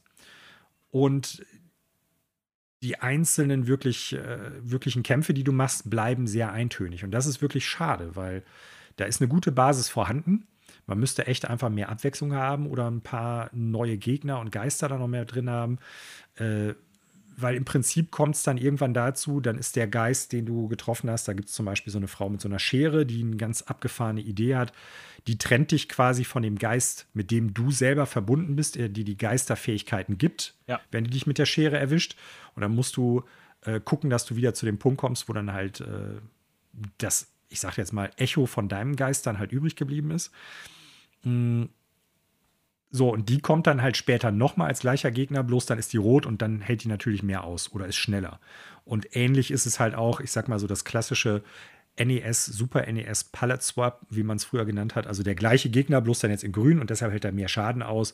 Aber im Prinzip die Animation, das Aussehen bleibt gleich. Und das ist so ein bisschen sehr, sehr, ja, das ist schade irgendwie, ne? weil das, das dadurch sehr eintönig wird. Und äh, dazu kommt noch, dass die Story die Geschichte, um die es geht und die man dann halt verfolgt, die trägt das Ganze halt auch überhaupt nicht. Also ja, okay. es ist wirklich, ähm, es ist, es ist leider echt langweilig dann dadurch. Und das ist so, das sind so die, die beiden größten Mankos einfach. Wenn die das anders hingekriegt hätten, wenn die da mehr Abwechslungsreichtum gehabt hätten und einfach noch, ich sag mal, bis zum Ende, bis du es durch hast, mehr interessante Sachen dir um die Ohren gehauen hätten, dann wäre es richtig gut gewesen. Ich, das ist ja. Das ist leider so, so ein Punkt, wo ich sagen würde, also jetzt als Fazit, mir hat es wohl gefallen, aber zum Beispiel unser gemeinsamer Kumpel Connor, der wollte sich unter Umständen auch holen und ich musste ihm leider echt sagen, du, also wenn dann mal für eine ganz schmale Mark war, ich glaube nicht, dass sich gerade weil er auch mehr so äh, oder durchaus versierter First-Person-Shooter-Spieler ist, ähm, ich glaube, damit wird man jetzt nicht unbedingt dann seinen Spaß haben. Weil okay. ich habe ja auch schon früher gesagt, es spielt sich halt auch sehr träge. Ja, das hattest du ja schon Wie gesagt, hier erwähnt, ja. Stärke, Atmosphäre, Design, ganz klar, Schwäche, Gameplay-Flow, äh, Moment-to-Moment-Gameplay und einfach so die Eintönigkeit, die dabei durchkommt, gepaart mit einer echt ja. total langweiligen Story. Es gibt ein paar Bosse, die im Spiel vorkommen, die sau cool aussehen. Die Kämpfe sind okay, äh, sind jetzt nicht wirklich schlecht, aber jetzt auch nichts herausragendes. Aber auch da, Tango haben super coole Designs. Also das vom Design her alles mega cool. Die müssen halt nur irgendwie schauen, ähnlich schon wie bei The Evil Within 1 und 2. Entweder kürzere Spiele oder halt wirklich mehr Abwechslungsreichtum da reinpacken. Bevor wir zu deiner Note kommen, ich habe ein paar Fragen. Die eine hast du gerade mhm. quasi schon angeschnitten. Also deine äh, die Schwäche, die äh, du anhand des Gameplays beschrieben hast. Also ich verstehe das ein bisschen so, dass du hast ja da verschiedene Skills, Fähigkeiten, wie auch immer, und dann passt mhm. du das so ein bisschen an den Gegnertypen an. Ne? Und ich hatte auch schon mal gelesen in Reviews, dass das nicht besonders fordernd ist. Das heißt, ich habe dich jetzt eigentlich so verstanden, dass du relativ schnell weißt, äh, was du bei welchen Gegner machen musst, weil es nicht so viele verschiedene gibt. Und dann machst du das auch noch einfach nur noch Rinse and Repeat, dass du das immer abrufst, sozusagen. So verstehe ich das jetzt so ein bisschen die Kritik. Ist das richtig? Ja, so ungefähr kann man, äh, kann man das zusammenfassen. Und halt optisch, wie gesagt, sieht das cool aus, aber nachdem du den gleichen Gegner irgendwie 50 Mal gemacht hast, zieht auch das keine Wurst mehr vom Teller. Ja. Und okay. das, ist, das ist halt das große Problem. Und dadurch, dass du, ich weiß gar nicht, ich schätze mal so zehn unterschiedliche Geister nur hast, auf die du da triffst in der normalen Welt, mal abgesehen, abgesehen von Bosskämpfen, ist es halt so, äh, dann bist du relativ fix durch. Ein ähnliches Problem hatte ich bei Breath of the Wild äh, auch. Das hat ja gar nicht so viele Standardgegner in der Welt und die tauchen dann mal in einer grünen Rüstung, in einer blauen, schwarzen oder wie sonst was auf. Ja. So, ja, ne? Und ja. Das finde ich, find ich, immer, find ich immer schade so in dem Zusammenhang. Klar gibt dir Breath of the Wild mehr Spielmöglichkeiten durch, ich sag mal, so ein bisschen dieses systemische Gameplay, was die da drin haben. Das fehlt Tokyo Ghostwire komplett. Aber es ist halt, ich finde das immer schade, wenn die Welt total interessant ist, aber egal wo du hinläufst, es bleibt halt gleich, auf welche Gegner du triffst. Ja, ja. Und das finde ich, ich, irgendwie so ein bisschen. Ja. Verstehe, was du meinst. Also, Breath of the Wild kann da durch viele andere Sachen punkten. Ja. Und das fehlt halt einfach Ghostwire. Tokio. Ähm, weil, das andere ist, du hast gerade schon Zeit angesprochen. Hast du auf dem Schirm, wie viel du gebraucht hast, um die Kampagne zu beenden? Oh, wow. Ähm, Circa. Also ich habe nicht. Ich sag mal, ob 20, 40 oder was weiß ich, was Stunden. Also, mm. also ich glaube, dass ich irgendwo zwischen 15 und 20 Stunden bin. Okay. Vermute ich. Ich habe aber nicht auf die Zeit geachtet. Äh, aber es kam mir teilweise, und das ist dann eher ein schlechtes Zeichen, länger vor. Okay. Also ich, ich gleiche das mal eben ganz kurz hier im Internet ab, was so andere Leute geschrieben haben. Ja, aber passt wohl so ungefähr. Ne? Ja, ich habe nicht alles gemacht, was es gibt an Collectibles. Und hier bei How Long to Beat wird angegeben, so Hauptstory elf, elf Stunden ja. und dann halt mit Extras, also mit Nebenmissionen, die man dann machen kann, so 20. Und irgendwo genau. dazwischen bin ich definitiv. Ja, ja, passt dann ja. Genau, und hätte ich jetzt auch zitiert. Ich weiß, ich muss leider sagen, es kommt mir länger vor. Ja. Das ist eher schlecht. Ja, das, das ist eher ein schlechtes Zeichen. Ja, ich weiß auch, es gibt ja da noch diese ganzen Sammelaufgaben und so, mit dem das Spiel ja. gestreckt wird. Ähm, das ist ja auch in der Analyse der Daten äh, ersichtlich. Ne? Ähm, das zähle ich dann aber ja eher nicht zum, also es gehört natürlich zum Spiel, aber das ist nicht das, worauf ich hinaus will. Weil meine Frage wäre eigentlich, und die hast du gerade schon angeschnitten, die darauf basiert, wenn du sagst, naja, die Vielfalt, sowohl was das Gameplay oder die Varianz, was das Gameplay als auch die Gegner angeht, ist eigentlich schon so ein Schwachpunkt. Wäre das Spiel besser für dich, wenn es acht Stunden Kampagne hätte? Ich glaube, das große Problem ist einfach, ähm, die haben eine offene Welt gemacht, die auch echt cool ist. Und die, die muss halt irgendwie gefüllt werden. Und wie füllst du das dann halt? Das ist so die eine Frage. Ne? Und dann hast du so ein paar ja, Haken, die du auf deine Liste machst, wo du dich an anderen Open-World-Games orientierst. Du hast halt die Collectibles, du hast halt Nebenmissionen, du hast halt, äh, keine Ahnung, diese Tory-Gates und sowas alles. Da hast du schon einen ganz großen Teil von irgendwie Eintönigkeit, weil wenn die, die Story eintönig ist oder halt das Gameplay in der Hauptstory was dir präsentiert wird, eintönig ist, dann könnte man ja wenigstens sagen, wir präsentieren, um das zwischendurch aufzulockern, damit es dir nicht zu eintönig wird, interessante andere Sachen. Und äh, ja, Monotonie in dem einen und Monotonie in dem anderen, da hast du halt keine Abwechslung irgendwie so. Ja. Und ich, ich glaube, die hätten innerhalb der Story, des, des roten Fadens, den du verfolgst, hätten die mehr Abwechslung schon gebraucht. Also es hätte gar nicht kürzer sein müssen, sondern einfach mehr Abwechslung. Mhm. Weil ich glaube, auch wenn ich jetzt für die Hauptstory zehn Stunden oder acht Stunden gebraucht hätte, wären die gleichen mal Probleme abgesehen von den drei, die, die Probleme sind gleich. Vor allen Dingen, weil die dich ja durch diese Welt hetzen und dann sagen, ähm, jetzt musst du halt aus dem Norden ganz in den Süden und dann triffst du halt zwischendurch natürlich auf Areale, wo dann Gegner auftauchen. Ja. Es gibt zum Beispiel so eine Sache, die habe ich ein, zwei Mal gehabt, die war echt cool. So eine, so eine Geisterparade ist das im Endeffekt. Du kommst dann halt über diesen Shibuya Scramble Crossing, diesen, diesen, den kennst du vom Sehen her vielleicht auch, diesen riesen ähm, Zebrastreifen, ja, ja, äh, kennt ja jeder. Ja. Die Kreuzung. So, und da siehst du dann halt, wie so Geister halt riesige langlaufen.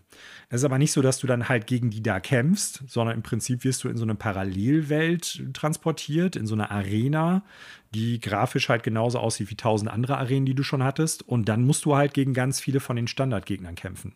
Ja, okay. So, da hätte man auch viel mehr rausholen können. Das ist echt, ja, so ein bisschen bisschen schade. So, ja. Ne? Also, Gute Ansätze, äh, ja. durchschnittliche oder unterdurchschnittliche Ausführung. Das, ja, das Einzige, was wir jetzt noch nicht gehört haben, glaube ich, ist deine Note. Ja, falls du also die geben willst. Ich würde ich würd dem Ganzen mit, äh, ich sag mal, mehreren zugedrückten Augen und Hühneraugen eine 7 von 10 geben. Aber auch wirklich, das ist äh, die Oberseite im Endeffekt davon ähm, oder die, die Obergrenze. Wie gesagt, das ist alles solide, was die da haben.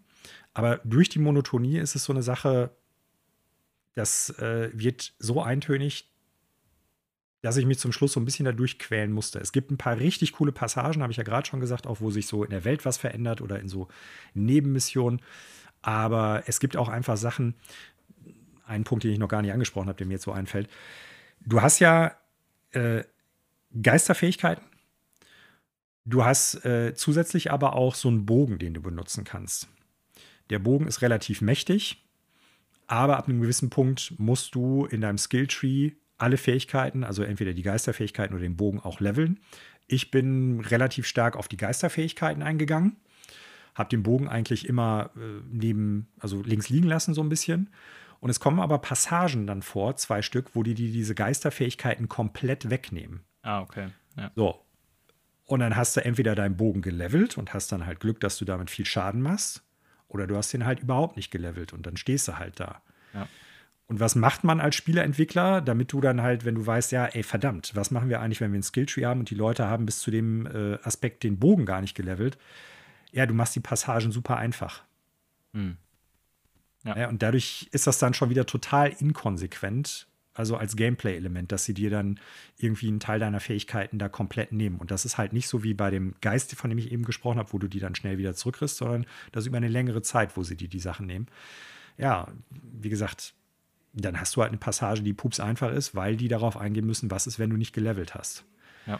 Das sind so Sachen, wo ich das Gefühl habe, da ist dann nicht ganz zu Ende gedacht worden, welche Konsequenzen bestimmte Entscheidungen innerhalb des Spiels dann haben. Und das ist wirklich, ja, schade einfach so, ne? weil ähm, designtechnisch alles super. Ähm, ich könnte über diese Steuerungssachen noch so ein bisschen hinwegsehen. Das hat mich zum Schluss dann gar nicht mehr so gestört. Aber wie gesagt, das Gameplay wird leider so eintönig, dass das ein ganz großes äh, Problem für mich dann gewesen ist. Und ähm, das ist ein solides bis teilweise auch manchmal gutes Spiel. Aber da hätte es, glaube ich, fundamentale Veränderungen an Entscheidungen gebraucht. Also nicht nur einfach mehr reinstopfen, das hätte das nicht besser gemacht, sondern da hätte man bestimmte Sachen von vornherein ganz anders angehen müssen. Und das ist ein Problem, was Tango äh, meines Erachtens nach auch schon bei The Evil Within 1 und 2 hatte. Auch Spiele, die ich gut finde, wo ich auch sagen würde, sieben oder achter Kandidaten aber die bleiben halt weit hinter dem, was so das ganze Design von denen hergibt, weit zurück. Okay. Und äh, da hoffe ich, also wie gesagt, alles solide Spiele, aber dass die da irgendwo noch ihren großen Wurf halt hinlegen, wo man mal sagt, das ist jetzt wirklich ein moderner Klassiker oder so. Ja, weil Shinji Mikami und die Leute vom Studio, ich glaube, das sind, äh, die, die haben wohl ihr Zeug auf der Kette, gar keine Frage. Ähm, aber so das gewisse Quäntchen fehlt einfach noch. Und das ist hm. echt schade. Ja, ja, vielleicht dann für Microsoft. Aber das Manuels Fazit zu Ghost by Tokyo, was ich auch aufgrund der Einschätzung, aber nicht nur, was bei mir sehr, sehr, sehr weit hinten ansteht. Also ob ich das jemals ja. spielen werde, ich glaube nicht. Es äh, gibt viele ich, andere Spiele, ja. die gut genug sind. Aber ich will es auf jeden Fall mal bei dir sehen in absehbarer Zeit. Ja, ich glaube, ja. dafür ist es ganz interessant. Also es ist ein Spiel, das sich gut zeigen lässt. Ja. Gar keine Frage, weil es auch schick aussieht. Aber gerade weil du Destiny als First-Person-Shooter spielst und da einen gewissen, eine gewisse Fluidität und Responsivität halt gewohnt sein dürftest, ich glaube, wirst du nicht unbedingt mit dem Gameplay viel anfangen können. Ja, okay. Ja, also Verstehe. nicht, weil du jetzt versnobbt bist oder so, sondern weil, wie, wie gesagt, es ist halt wieder abwechslungsreich und gleichzeitig sehr träge und ja, und das ist, ist leider etwas schade. Ja. So, und wie gesagt, wie ich gerade schon sagte, ich hoffe, nächste Woche kann ich ein bisschen mehr äh, zu zumindest zwei Spielen, vielleicht sogar drei Spielen sagen. Äh, dann gibt es auch mal ein bisschen was Neueres hier. Das wäre ja ganz schön auch für unsere Zuhörenden. Aber damit ist klar, was denn hier gespielt worden ist. Und dann kommen wir zu den Neuigkeiten aus der Videospielbranche, Daniel.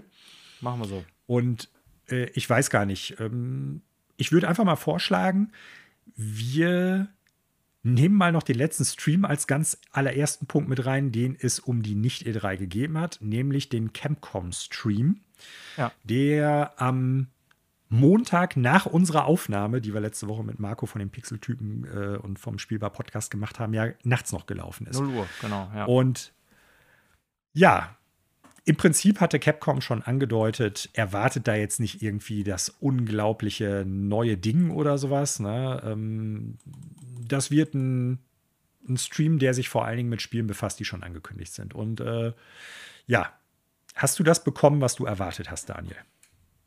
Ja, also schon. Vielleicht auch ob des Erwartungsmanagements vorher, aber ich äh, war da eigentlich ganz gut mit zufrieden, beziehungsweise es waren sogar relativ viele Sachen, die mich interessierten dabei. Ähm, deswegen mhm. würde ich so sagen, wenn du mich jetzt nach meiner Gesamteinschätzung fragst, dass ich gut zufrieden war mit dem, was ich gesehen habe. Das war eine halbe Stunde relativ knapp. Also will nicht sagen, dass sie zu Monster Hunter zum Beispiel haben sie auch durchaus ziemlich viel gezeigt. Ne? Es war jetzt nicht so, dass sie mhm. da irgendwie jedes Spiel nur kurz abgearbeitet haben. Äh, ja, aber auch da mögen die Meinungen natürlich auseinandergehen, ob es das jetzt gebraucht hätte oder nicht, diesen Stream.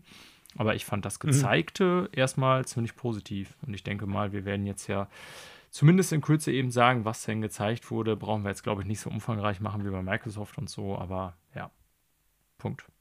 Ja, also im Endeffekt, Monster Hunter Sunbreak, du hast es gerade schon gesagt, äh, erscheint ja jetzt Ende des Monats und äh, wird auf jeden Fall ein großes DLC-Paket bieten. Es wurde noch ein bisschen deutlicher und klarer, was halt das alles beinhaltet. Ähm, da ist viel Zeit drauf verwendet worden. Ich glaube, es ist klar, worum es da geht und da brauchen wir jetzt nicht näher drauf eingehen. Nope. Äh, was ich äh, durchaus interessant fand, war, dass halt mehr zu Resident Evil 4 noch bekannt gegeben worden ist. Ja, dass stimmt. gleichzeitig auch noch zu Resident Evil 8 das DLC-Paket bekannt worden ist. Ne? Ja. Ähm, da wird es jetzt was zu geben. Unter anderem, und das fand ich echt irre, wird es einen Third-Person-Modus für Resident Evil 8 geben. Und der DLC, der Story-DLC, den man spielt, der wird ja komplett in Third-Person laufen. Das fand ich auch abgefahren. Shadows Vor allen Dingen äh, das, das, Erstere, dass man das genau. komplette Spiel in Third Person spielen kann. Ich weiß jetzt gar nicht, ob das Spiel dadurch für mich reizvoller wird oder nicht, ehrlich gesagt. Aber ich kann mich daran erinnern, als wir über Resident Evil 2, das Remake, gesprochen haben, dass das schon mhm. so ist, diese Third-Person-Perspektive, was ich mehr mit Resident Evil verbinde. Und ähm, mhm. ja, ich müsste es jetzt tatsächlich ausprobieren, weil bei 7 zum Beispiel hat mich das ja durchaus gestört, dass gerade in First Person manchmal so ein bisschen unpräzise und auch lahm wirkt. Und deswegen finde ich das erstmal eine ja. coole, also dass man die Möglichkeit hat, finde ich eigentlich einfach super. Ne? Ähnlich wie die schon bei 7 auch das möglich gemacht haben, komplett in VR zu spielen. Das kommt ja bei 8 auch noch. Dass mhm. es die mhm. Option gibt für 8, für so ein echt ja auch nicht kleines Spiel, finde ich schon eine coole Sache. Ja. Also äh, ich glaube, dadurch könnte es einfach noch mal so, einen, so einen kleinen äh, Schwung von Leuten geben, die jetzt gesagt haben, also First Person ist nicht meins oder Resident Evil in der First Person ist nicht meins. Plus, also ich sage das ganz klar, ich fand ja Resident Evil 8 echt gut, aber so ein, zwei Bosse, die drin vorkommen, vor allen Dingen äh, der letzte Endboss, ich persönlich auf der Schwierigkeitsstufe, auf der ich den gespielt habe, äh, in First-Person-Modus, also nicht gut, weil ich finde, es ist ja immer schwierig abzuschätzen, wo hört dein Körper auf und wo fängt er an. Übrigens ja. ein Problem, das Ghostwire Tokyo auch hat. Und das ist bei Resident Evil 8 durchaus ein Problem bei dem Boss gewesen, ne? wo ich mir eigentlich sicher war, äh, der müsste jetzt an mir vorbeigehen und der trifft mich nicht und der hat mich trotzdem getroffen. Ja. So.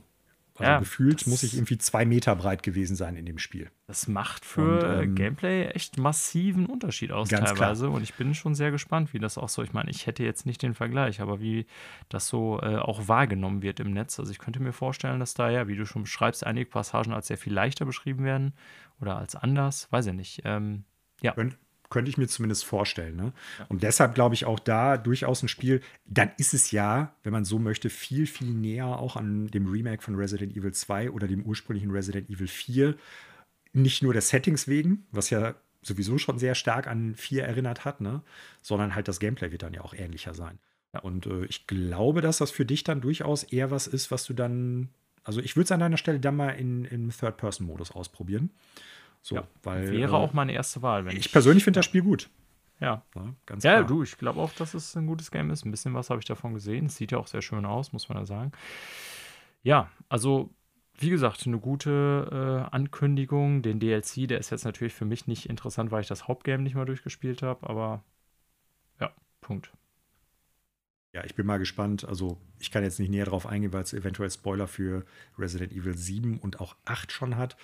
Ähm, ja, aber DLC ist grundsätzlich nicht verkehrt, sagen wir es mal so. Äh, ich habe mir zu sieben den DLC tatsächlich nie geholt, weil ich mit dem Basisspiel eigentlich schon so satt war und das ist bei 8 jetzt tatsächlich ähnlich, dass ich das nicht unbedingt haben muss. Der Third-Person-Modus äh, vielleicht mal, das ist eine, Sache. Und sowas wie der Mercenary-Modus oder sowas, das äh, interessiert mich tatsächlich gar nicht, muss ich sagen. Ähm, mich auch nicht. Mich, total kalt irgendwie. Ähm, dann Resident Evil 4, noch einen neuen Gameplay-Trailer gesehen. Und äh, ja, es wurde halt da nochmal darauf hingewiesen, also klar, es soll modernisiert werden, nicht nur optisch. Und da bin ich mal gespannt, ja, was da noch alles so kommen wird. Ne? Ich hoffe, also alles, was ich bisher gesehen habe, sieht gut aus und Resident Evil 2 war ein richtig, richtig gutes Remake. Wir haben da ja auch schon drüber gesprochen, als es bei äh, dem Sony State of Play veröffentlicht haben, beziehungsweise bekannt gegeben haben. Übrigens, ich hatte nochmal nachgeguckt, in der äh, Folge, als wir über das State of Play gesprochen haben, habe ich gesagt, es wäre schon angekündigt gewesen, aber war es tatsächlich nicht. Ah. Also es, es war halt gerüchteweise, gerüchteweise fast schon ja. ziemlich sicher, aber ich lag da falsch. Es war halt nicht äh, angekündigt oder so schon, dass sie da. Okay. Hatte ich falsch auf dem Pin. Ähm, ja, also alles Gesehene gut gar keine Frage. Resident Evil 4 Remake freue ich mich drauf. Third-Person-Modus auch ganz interessant. Und äh, das war es eigentlich zu Resident Evil auch schon. Nee, Und jetzt kommen wir zu. Nicht ganz zu Resident Evil. Es gab ja auch noch, fand ich auch cool hier, es gab ja nicht nur das Update zu 8 mit dem DLC, sondern es gab ja auch noch die Meldung, also sorry, wenn ich dich jetzt richtig verstanden habe, weil du von Resident Evil wegspringen wolltest. Äh, mhm. Ich finde auch noch die ähm, Meldung sehr erwähnenswert, dass für Resident Evil 7 2 äh, und 3, also 2 und 3 jeweils die Remakes natürlich, ähm, jetzt Updates kostenlos schon an dem Tag erhältlich sind, die äh, das Ganze mhm. in bessere Auflösung bei hoher Framerate laufen lassen. Also quasi Next-Gen-Update. Ja. Die sind ja alle drei äh, auf der alten Generation noch erschienen, Xbox One und PS4. Und die gibt es jetzt quasi ja in hochgepatchter Next-Gen-Version besser, schöner quasi auf Xbox Series S, X und PS5. Und das fand ich schon äh, sehr cool. Ist es auf jeden Fall, vor allen Dingen, weil es ja für die Leute, die, äh, oder für einige, da werden wir gleich auch noch äh, eine kurze Tangente schlagen und eine andere Nachricht, glaube ich, ja. Äh, direkt hinten anschieben. ja. ähm, vor allen Dingen, weil es für die Leute, die das Spiel schon besitzen, äh, umsonst ist. Ne? Aber ja. das habe ich jetzt ein bisschen außen vor gelassen, weil klar, jetzt sind die äh, Updates raus, aber das war, das war tatsächlich schon bekannt und das hatten sie auch schon angekündigt, dass sie kommen würden. Nur wann ist jetzt halt der neue Punkt. Deshalb okay, ja, also so zum Zeitpunkt des Streams, genau, sind sie dann hm. verfügbar geworden. So, und dann gibt es noch zwei Sachen. Ja. Äh, da müssen wir jetzt drüber reden. Ja. Zum einen habe ich gar keine wir, Connection, wir fangen mal, kann ich dir sagen. Pass auf, wir, wir fangen mal mit dem Neueren an. Äh, ja, Ist keine Neuankündigung gewesen, weil war das letztes Jahr? Ich bin mir jetzt gar nicht mehr ganz sicher, wann. Es geht um Exo, Exoprimal, das Spiel schon angekündigt worden ist. Also, äh, dass das Spiel in Entwicklung ist und dass es irgendwas mit äh, Dinosaurierhorden zu tun haben wird, war halt schon klar. Und jetzt hat man halt auch mehr zu Exoprimal gesehen. Ja. Ähm, Capcom tituliert das Ganze als äh, PvPvE-Spiel im Prinzip äh, ein Multiplayer-Game, in dem man mit äh, mehreren Leuten kooperativ gegen Horden von Dinosauriern kämpft, in äh, Mech-Anzügen. Ähm, und das Ganze dann simultan gegen andere Spieler spielt. Also die versuchen, die gleichen Aufgaben in einer schnelleren Zeit oder bestimmte Missionen halt besser zu erledigen und zu erreichen als jemand selbst. Und äh, ja, das ist so eine Sache gewesen, wo ich dann gesagt habe, jo, alles klar, ich bin raus. Also das hat mich echt weder vom technischen noch vom Spielinhalt noch vom gesamten, äh, von, von der Idee, die dahinter liegt, auch nur im Ansatz interessiert. Ja. Ne, weil das ist, äh, ich kann dir die einzelnen Charaktere jetzt nicht mehr nennen, wie die geheißen haben, aber im ich Prinzip, es, es sah aus, als ob du in Anthem-Anzügen mit dem mit so typischen ja, Multiplayer-MMO-Klassensystemen mit Tank oder Heavy, wie man es dann auch immer nennen möchte, äh, DPS beziehungsweise Damage Dealer und äh, Healer und so. Also du hast halt so Archetypen da gehabt, die du spielen kannst. Ja, und dann hast du halt einen Horde-Modus gegen Dinosaurier gehabt und äh, ja. das hat mich echt gar nicht abgeholt. Und auch grafisch überhaupt nicht auf der technischen Ebene. Also technisch ist es. Vor allen Dingen, ja. vor, vor allen Dingen Spawning Velociraptors, spawning, Velociraptors, spawning, Velociraptors, spawning, Tyrannosaurus Rex. Also ähm, man hat halt so ein, so ein, ja, ich weiß gar nicht, äh, so ein Sprecher, der das die ganze Zeit kommentiert so und pff, wow. Also ich hatte eigentlich gedacht, dass Capcom wirklich auf dem Pin hat. Anthem ist gefloppt. Wir haben ganz viele Spiele, die so in die gleiche Kerbe schlagen wollten. Avengers, Games as Service, Multiplayer. Äh und das ist, also, dass sie das echt noch probieren, irgendwie mutig oder extrem dumm. Und ja. das ganze Spiel wird ja ein Full-Price-Titel. Wahrscheinlich ja, ja, ja. Nee, das steht schon fest. Ah, okay. Also ich hatte dann damit noch gerechnet, bevor sie es rausgehauen haben, dass es halt ein Free-to-Play-Titel vielleicht wird, ne? Und äh, als sie die Nachricht aber rausgehauen haben, habe ich gedacht, viel Glück, das am Markt zu positionieren. Das stimmt. Ich bin ja aber eher Fan davon, dass man da normalpreisige Titel daraus macht, aber dann auch bitte äh, Mikrotransaktionen und alles im Bullshit einfach weglässt. Aber ob das dann der Fall sein wird, werden wir sehen. Aber also ich kann dir in vielen. Erforsche dein, Erforsche dein Herz, Daniel. Ich, ich, Glaubst du ernsthaft, dass das nicht drin sein ja, wird bei einem ja. Spiel, das so aufgezogen ist? Das stimmt schon, du Zyniker. Ähm, aber jetzt lass mir noch zu einem anderen was sagen. Also ich kann dir interessanterweise in vielen Punkten gar nicht widersprechen. Das ist so was, wenn man sich das ansieht, auch auf technischer Ebene, wo man sich fragt, ja, braucht die Welt so ein Spiel heutzutage?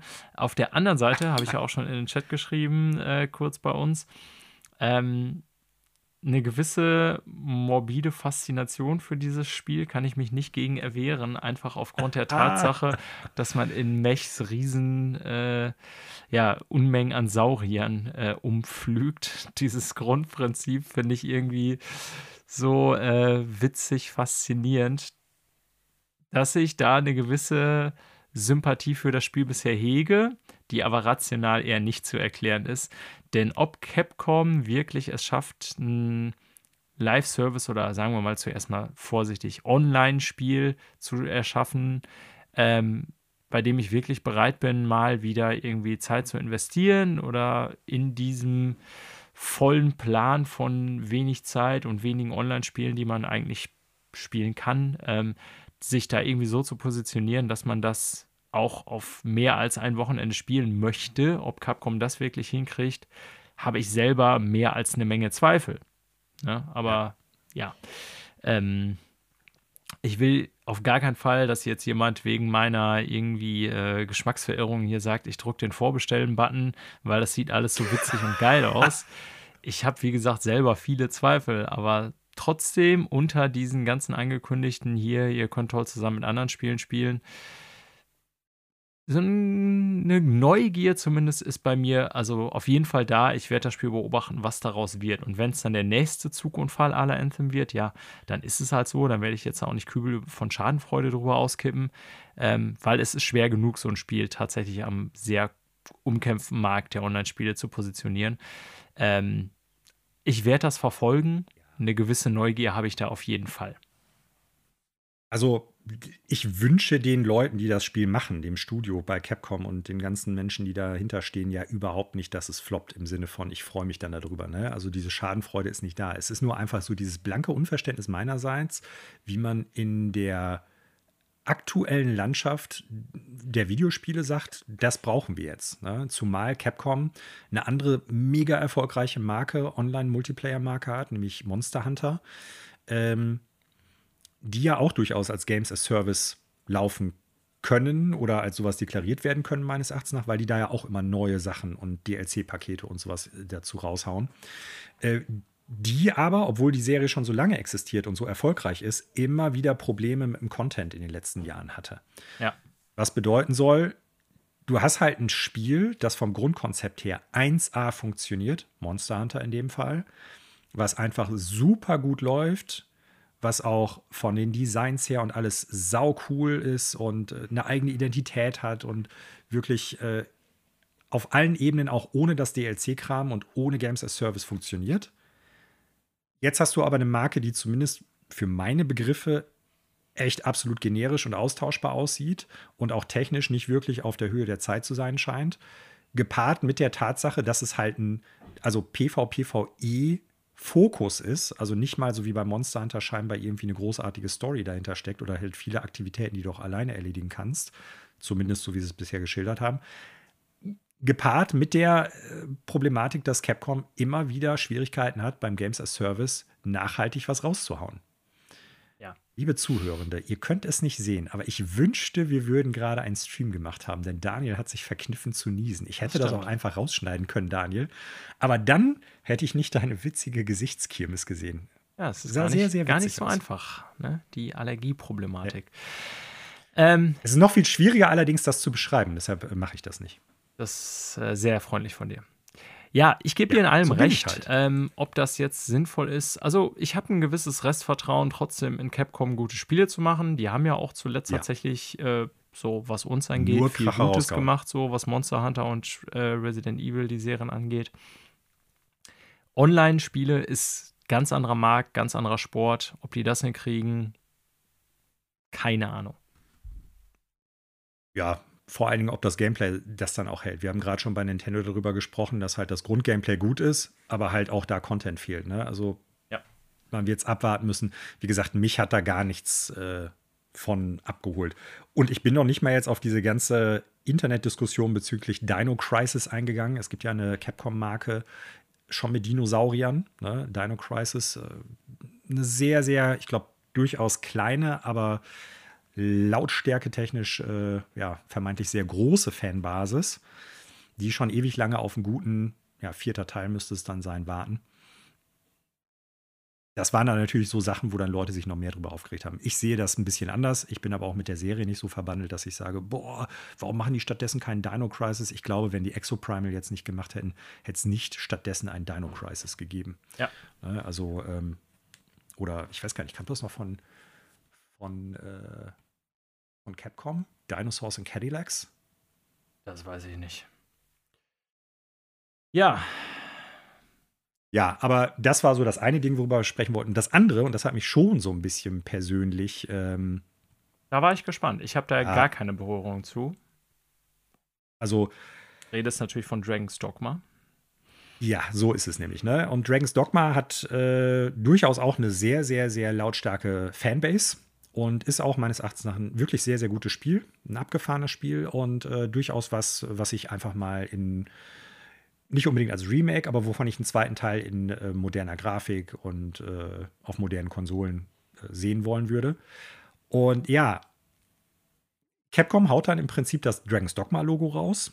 Dann steht auch oh. der äh, Produzent, ich glaube, Izuno heißt er, mit einem Dragons Dogma äh, Baseball-Jersey da und äh, labert davon, ja, und bla bla bla, Dragons Dogma, danke, dass ihr alle so Fans seid und so. Und alle Leute sitzen schon, die Dragons Dogma-Fans sind, vor dem Bildschirm und denken sich so, ja, jetzt kommt's, jetzt wird's angekündigt. Und der macht und was den kündigen sie an? Ja, nicht, nicht ganz so schlimm. Sie haben, ne? zumindest ein Logo, so sie haben zumindest ein Logo präsentiert. Nee, pass auf, pass auf. Du hast das ein bisschen falsch auf dem Schirm. Dragon's Dogma ist ja in der Präsentation drin gewesen, aber es ist nicht Dragon's Dogma 2 angekündigt worden. Sondern es ist angekündigt worden, der Dragon's Dogma 10 Jahre Jubiläumsstream, der irgendwie eine Woche später dann stattgefunden hat.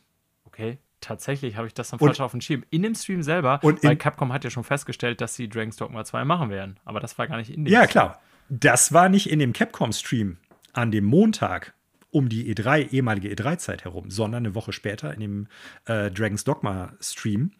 Und äh, ja, da haben sie dann tatsächlich Dragon's Dogma 2 nach zehnminütiger äh, Diskussion um die Historie und wie man überhaupt an die Produktion rangegangen ist, durchaus echt interessant, sich das anzugucken, diesen, diesen zehnminütigen Stream zu Dragon's Dogma, äh, zu dem Jubiläum. Also, ähm, weil da auch so ein paar Hintergründe dazu da sind, so wie sind die auf die Designs der Monster gekommen, was ist überhaupt die Geschichte gewesen, warum die das machen wollten und so. Also sehr interessant, selbst wenn man mit der Serie nichts anfangen kann.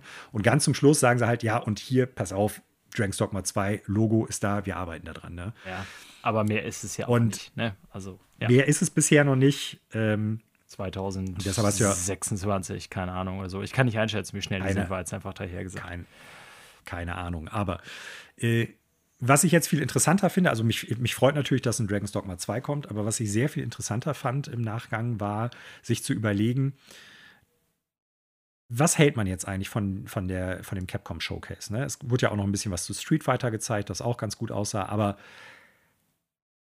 Es war im Prinzip ja nicht wirklich was Neues drin, weil die ihr Pulver, und das waren eigentlich zwei richtig fette Bretter, wenn man mal drüber nachdenkt, mit Resident Evil 4 und mit Dragon's Dogma 2, anderweitig verschossen haben. Einmal eine Woche vorher und eine äh, Woche Street Fighter nachher. meinst du auch noch? Street Fighter haben sie auch schon vorher. Street Fighter war vorher schon bekannt. Ja, genau.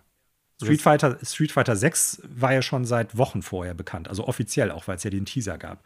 Da genau. gab es ja noch diese Sache ja, ja, mit dem Logo, das irgendwie so ein. Ich dachte jetzt, dass das auch käme, weil ähm, ja, Street Fighter, nee, haben, nee, sie Street auch, Fighter haben sie auch vorher angekündigt, genauso wie ähm, Resident Evil 4 Remake quasi zwei Wochen vorher bei Sony. Das war halt auch ein bisschen seltsam in dem Kontext. Ja, aber das ja. ist ja der, der Punkt. Ja. Street Fighter ist ja weit vorher noch angekündigt worden, also irgendwie über einen Monat vorher. Ja, das schon. Logo zumindest damals. Ne? Und genau. Nö, auch, du hast auch schon die Charaktere und den, den Artstyle gesehen. Okay. Da hast du ja Luke gegen, gegen Rio gesehen. Ja. Also ganz klar. Ja. Ne? Und äh, Resident Evil 4 und Dragon's Dogma 2 waren halt noch nicht bekannt zu dem Zeitpunkt und haben sie halt, wie gesagt, das eine Spiel eine Woche vorher und das andere Spiel knapp eine Woche nachher präsentiert. Also, wo ich mir denke, ey, ihr hättet eigentlich eine saufette Präsentation gehabt, wenn ihr die beiden Spiele direkt in dem Showcase angekündigt hättet.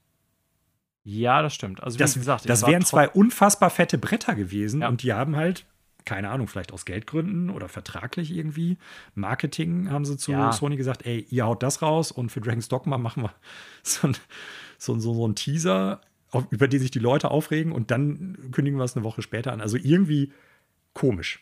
Ja, ich hatte ja am Anfang schon gesagt, man kann sich darüber streiten, ob solche Streams wie der jetzt wirklich nötig sind. Ähm, ich denke, dass zum Beispiel könnte mir vorstellen, dass das auch, dass die bei Sony was gezeigt hatten, auch da irgendwie mit Marketing Verträgen und so weiter zu tun hat. Ähm, ja, du hast schon recht. Die hätten, wenn die die letzten Monate eben nichts angekündigt haben, jetzt im Sinne einer E3, die es ja nicht war, äh, tatsächlich da was ziemlich Fettes auf die Beine stellen können. Mhm. Haben sich dazu entschieden, das so gefächert über viele verschiedene Kanäle nach und nach zu machen. Wie gesagt, ob der Erwartung, die ich vorher dann hatte, fand ich den Capcom-Stream dann trotzdem ganz gut. Aber ja, äh, eine verpasste Chance für so eine richtige Bombe war es insofern natürlich schon. Ja, das auf jeden Fall so. Ich habe übrigens gerade nachgeguckt, äh, nicht Dinosaurs and Cadillacs, sondern Cadillacs and Dinosaurs heißt es und es kam tatsächlich von Capcom. Und äh, das Arcade-Spiel war auf jeden Fall kein schlechtes. Ja. Könnte man ja auch mal ein neues machen. Aber nein, es musste Exoprimal sein. So,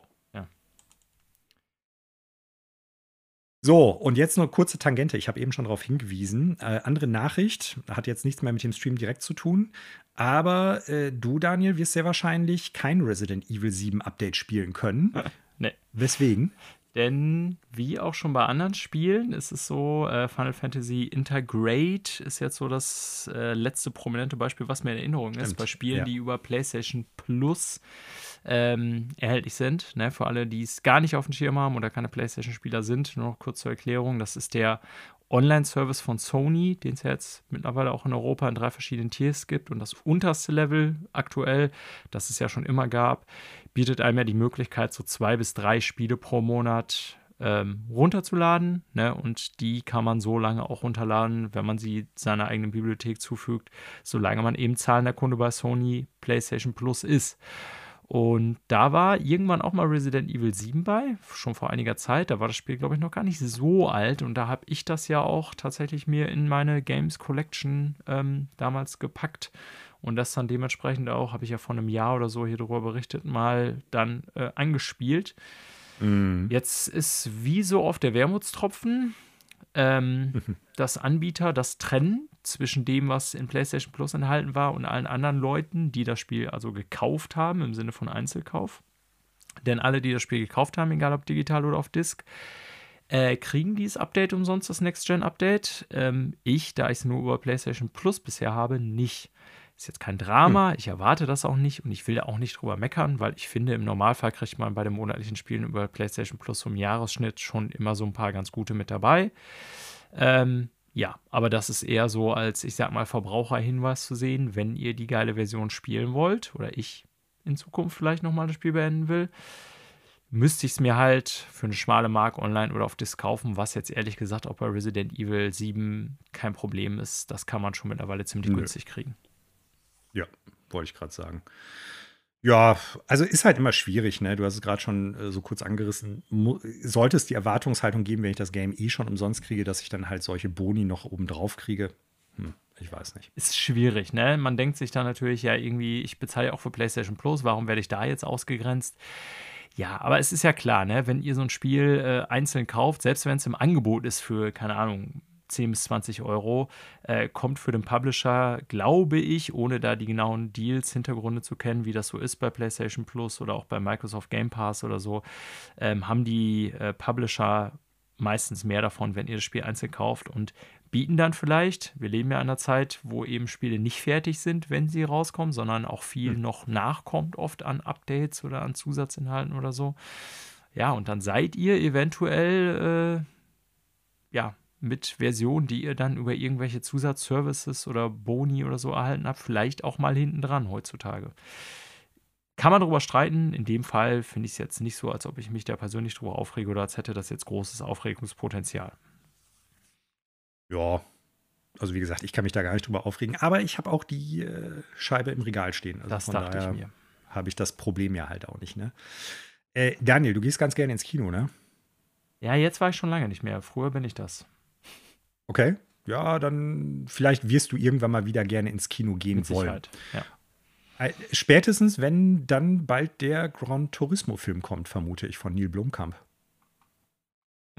Es war wieder eine ganz hervorragende Überleitung, Manuel.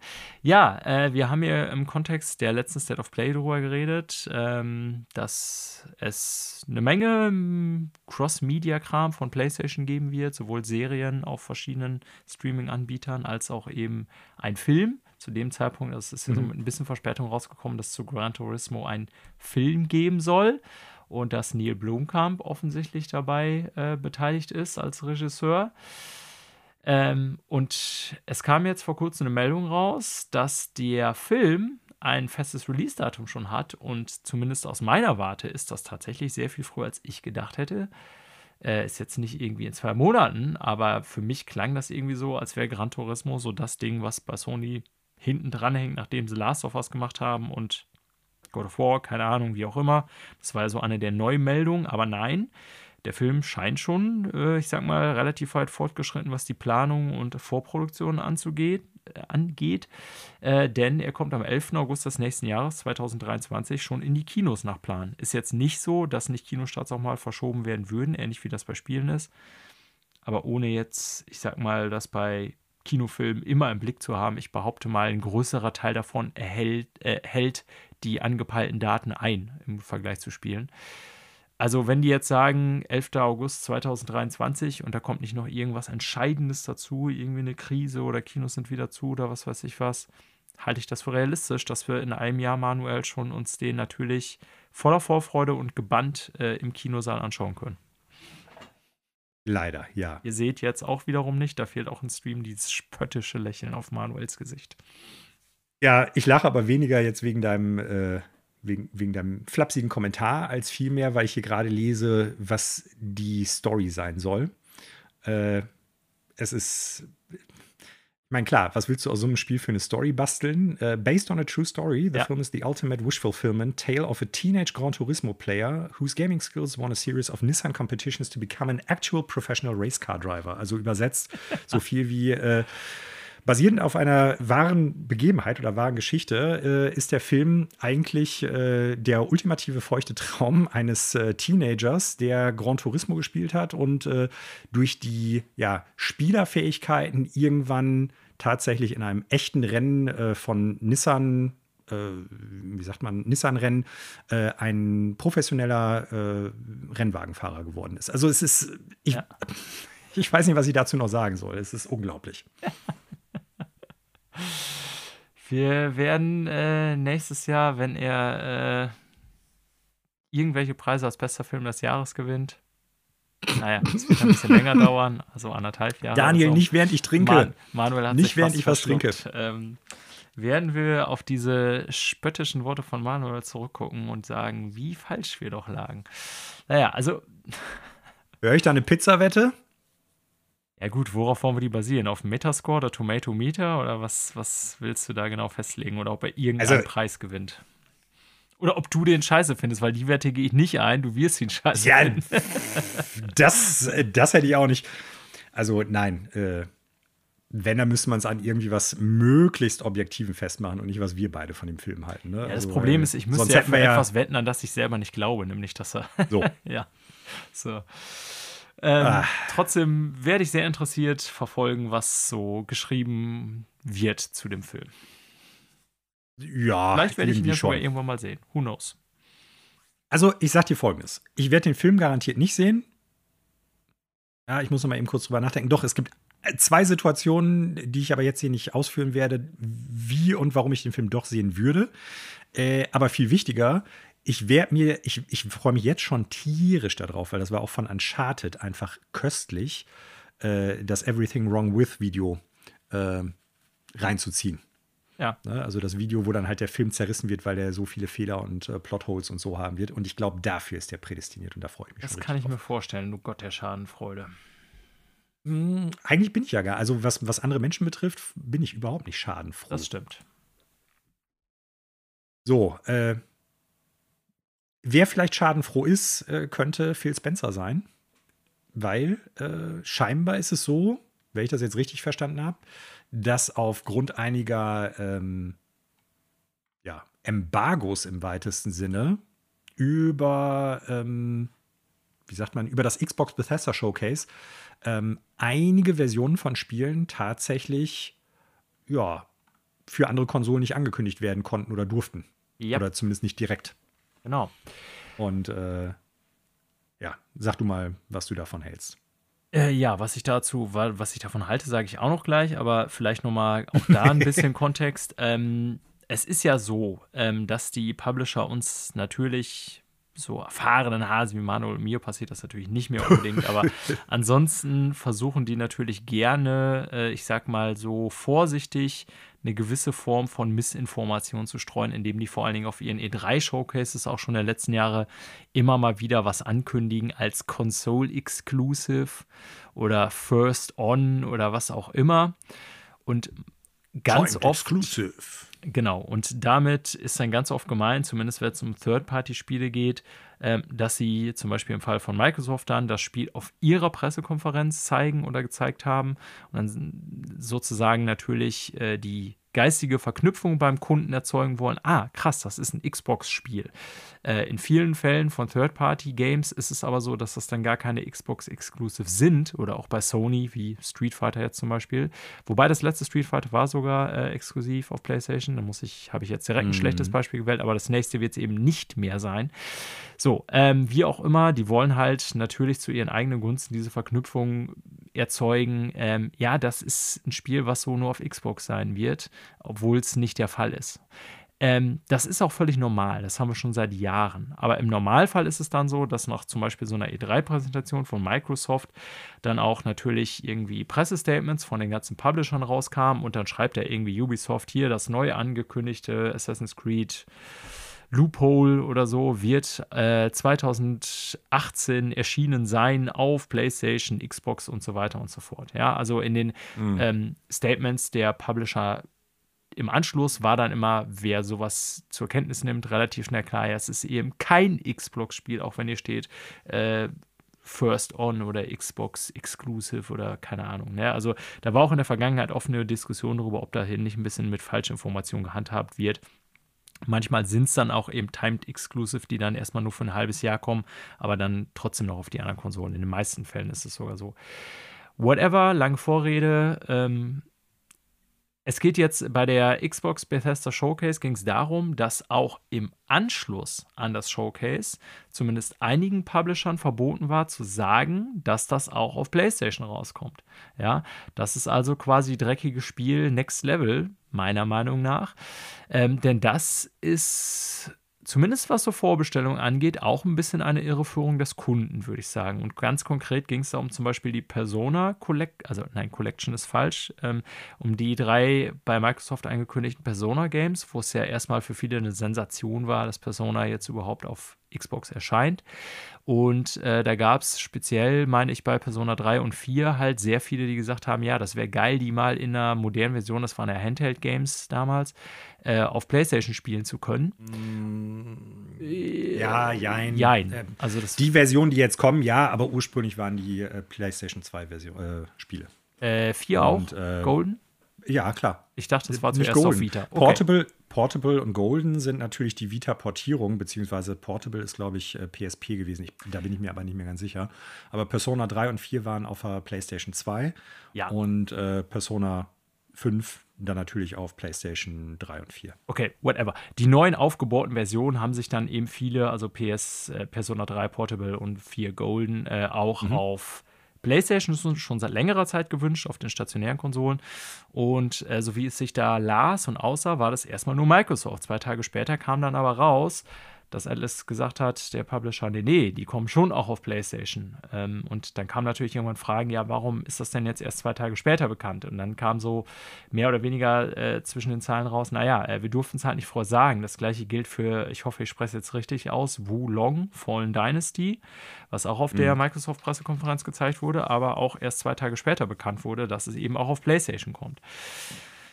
Ähm, ich verstehe die Existenz dieser Deals, dieser Brandings, dieser äh, Markenverbindung und so weiter. Und wie gesagt, das hat es auch schon immer gegeben, genauso wie Timed Exclusives von Drittparty-Herstellern. Ich finde es allerdings in so einem Fall wirklich extrem schwierig, wenn es eigentlich schon klar ist, ja, formell, juristisch, per Vertrag und so weiter, dass die Dinge auch für PlayStation erscheinen werden dass das dann nicht gesagt werden darf. Ja, man kann sich jetzt mhm. darüber streiten, wie viel Auswirkungen das wirklich hat für Marktanteile und wie viele Leute das dann tatsächlich auf einer Plattform vorbestellen, was man ja auch rückgängig machen kann, so eine Vorbestellung, die es lieber auf der anderen Plattform gespielt hätten. Ähm, insofern, ja, merkte schon an meiner Wortwahl, dass ich jetzt selber nicht glaube, dass das die unfassbare Relevanz hat, aber Gerade weil es eben so ein kleines, dreckiges Spiel ist, was man so übersehen kann. Ne? Es gibt keinen Elfmeter dafür, aber es ist halt irgendwie trotzdem so ein Zuppeln im Mittelfeld am Trikot, was eigentlich, finde ich, nicht erlaubt sein sollte, möchte ich das hier mal bemängeln. Ja, auch durchaus zu Recht. Ja. That's it. Ähm, Mehr kann man dazu auch gar nicht sagen. Wir haben jetzt Phil Spencer gedisst, weil wir das in letzter Zeit gerne machen. Ob der dafür verantwortlich ist alleine, glaube ich jetzt nicht. Die beteiligten Firmen Atlas, Koei Tecmo, die äh, unterschreiben sowas dann ja auch selber. Das muss man auch sehen. Ne? Die kriegen ja. natürlich Geld dafür oder irgendwie PR, weil es eben bei Microsoft geil gezeigt wird und die ihr Spiel viel verkaufen wollen. Das ist mir auch alles klar. Das ist ein gegenseitiger Nutzen, den man sich da erhofft. Ja, bisschen ungeil ist es schon. Also ich finde, wenn Publisher ja. äh, planen, ein Spiel auf der und der Plattform rauszubringen, dann sollten sie das auch von Anfang an gleich so sagen. Und ich bin ja sogar der Meinung, selbst wenn es Times Exclusive sind, so wie damals bei Tomb Raider, dann zwar ein Teil des Reboots quasi, wo auch mhm. alle gedacht haben, was ist das für ein Bitch-Move von Microsoft, sich das Ding zu kaufen und jetzt gibt es das nur auf Microsoft. Surprise, ein Jahr später kam es dann doch auf PlayStation. Ähm, ich würde mir einfach wünschen, dass Publisher sowas ganz klar sagen, weil ich glaube, bei aller Geheimniskrämerei und so, die da immer gemacht wird und Deals und ähm, ja, eben Agreements und NDAs und so, das ist mir auch alles klar, dass sowas juristische Relevanz hat und irgendwie es sowas geben muss, aber ich glaube, manchmal fährt man einfach auch so als, als Marktanbieter mit ehrlich am besten. Wenn man jetzt sagen würde, so ja, ey, ihr könnt das auf der Konsole da und da spielen und äh, ein Dreivierteljahr später kommt es dann halt auch vielleicht auf iPad oder Mobile oder zumindest planen wir das. Ich glaube, dass Kunden sowas auch durchaus wertschätzen würden. Vielleicht im Zweifelsfall sogar eine zweite Version kaufen, weiß ich nicht. Ich habe auch schon mehrere Spiele mehr als einmal gekauft, du auch. Also, das ist ja. so als generelle Meinung dazu. Ob sich das gegenrechnen lässt, keine Ahnung, kann ich dir ja, auch wahrscheinlich sagen, nicht. Ne? Ähm, ne? Ja. Was mich jetzt an der, an der ganzen Sache noch ein bisschen, ich will nicht sagen, mehr gestört hat, kann man eigentlich so überhaupt nicht ausdrücken. Ähm, was ja im Zuge dessen so ein bisschen übersehen worden ist, und das finde ich ein bisschen schade, ist ja, dass äh, Wolong Fallen Dynasty tatsächlich Cross-Gen wird. Das war mir vorher nicht klar. Stimmt, das ist eine wichtige Info, die ja in so einem Spiel, die auch spielentscheidend eigentlich ist für so ein Multiplayer-Spiel, ne? Ja. Also für so also, Multi, nicht äh, Multiplayer-Spiel, aber die so, also Multiplattform-Spiel. Genau, Multiplattform-Spiel, so, mhm. das wollte ich sagen, ja. Ja. Also ich glaube, deshalb wird das Spiel nicht schlechter, nur weil es auch für die PS4 und vermutlich dann auch Xbox One rauskommen wird. Aber ähm, ich habe, wie gesagt, ich habe ja schon häufiger mal gesagt, wir sind jetzt quasi zwei Jahre im Lebenszyklus der aktuellen Konsolen und so langsam dürften da auch mehr äh, ja, reine PS5, Xbox Series S und X Spiele kommen. Das finde ich einfach so ein bisschen schade. Aber ja. trotzdem, ich glaube, dass das trotzdem ein gutes Spiel werden kann. I see you. So, äh, von einer Sache, die eher so schlechte Presse betrifft, äh, kommen wir zur nächsten. Und äh, das betrifft jetzt Diablo 4. Diablo Immortal ist ja just rausgekommen. Ähm, es gab viele, viele, viele kontroverse Nachrichten zu dem Preismodell, zu den Ingame-Transactions, äh, Microtransactions, äh, wie auch immer. Und äh, jetzt hat sich Rod Ferguson zu Wort gemeldet und hat gesagt, äh, Diablo 4 wird ein Vollpreistitel werden. Ja. Klingt erstmal gut. Allerdings äh, wird es über Jahre, so der Tweet von Rod Ferguson, ähm, optionale kosmetische Items und äh, Story-Expansions geben, die man dann halt bezahlen muss. So. Punkt. Und äh, da haben sich dann auch wohl Leute durchaus ein bisschen drüber aufgeregt. Ja, also das lässt, du hast es schon richtig angekündigt, erstmal noch natürlich viel Spielraum. Und wir können jetzt mal so einen Bezug machen zu Destiny 2, was ich ja spiele. Da ist es ja, ich hatte schon mehrmals auch hier ange. Ähm, ich, nee, ich wollte jetzt gerade sagen, angekündigt, ist ja Quatsch, äh, genannt, ähm, dass dieses Geschäftsmodell von Destiny 2, finde ich, ein bisschen wirr ist, weil das Basisspiel, mhm. was das Basisspiel heißt, ist dann immer davon abhängig, wie neu ist der neueste Content sozusagen. Das ist ja erstmal for free bei Destiny. Da muss man aber die äh, Erweiterung selber noch kaufen. Dann gibt es bei Seasons noch so ein ähm, ja, ein Season Pass-Modell, was jeder umsonst spielen kann, aber es gibt halt auch diesen Premium Season Pass sozusagen. Dafür muss man das dann wiederum die Season selber gekauft haben. Also eine Season kann erstmal jeder spielen, der Destiny 2 umsonst spielt, aber eben nicht die Inhalte unbedingt einer Season. Also, mhm. ich sag mal so, fortlaufende Spiele erzeugen natürlich fortlaufende Kosten. Ja? Und in dem Fall ist es jetzt hier so, dass die bei Diablo 4 sagen: Naja, ähm, wir wollen das über viele Jahre unterstützen, wollen auch neuen Content liefern Gleichzeitig muss ich aber ehrlich sagen, nicht nur, weil es Blizzard ist, aber auch so ein bisschen, weil es Blizzard ist, gehen da bei mir dann wieder so gewisse Alarmglocken an, wenn ich sowas lese wie, ja, es ist ein Full-Price-Game. Wir verkaufen aber kosmetische Items, Premium Cosmetic Items, wie es hier heißt, äh, und dann auch Full Story-Driven Expansions. Mit letzterem habe ich gar kein Problem. Ich finde für sowas, wenn ein Spiel mhm. irgendwie zwei Jahre alt ist und da kommt ein neuer Story-DLC raus, ja, pf, du, dann hat man das Spiel irgendwie abbezahlt und dann kann man auch neu bezahlen. Äh, diese ja. ganzen komischen Cross-Finanzierungsoptionen bei Vollpreistiteln, gerade wenn es ein Vollpreistitel ist, was zum Beispiel Destiny 2 ja nicht mehr ist, um den jetzt, Vergleich jetzt nochmal zu machen, war es ja früher, ist es ja mittlerweile nicht mehr, seitdem die sich von Activision getrennt haben. Mhm. Ähm, ja, keine Ahnung. Also DLC kaufen finde ich völlig okay. Ist ja auch so das klassische Modell. Bei einem Vollpreistitel kosmetische Items auch wenn sie Premium-Kosmetik sind, im Sinne von braucht ihr nicht und es gibt auch genug andere, zu verkaufen. Ich will jetzt nicht da irgendwie schon die alle in einen Sack packen und dann draufschlagen, bevor es überhaupt erschienen ist.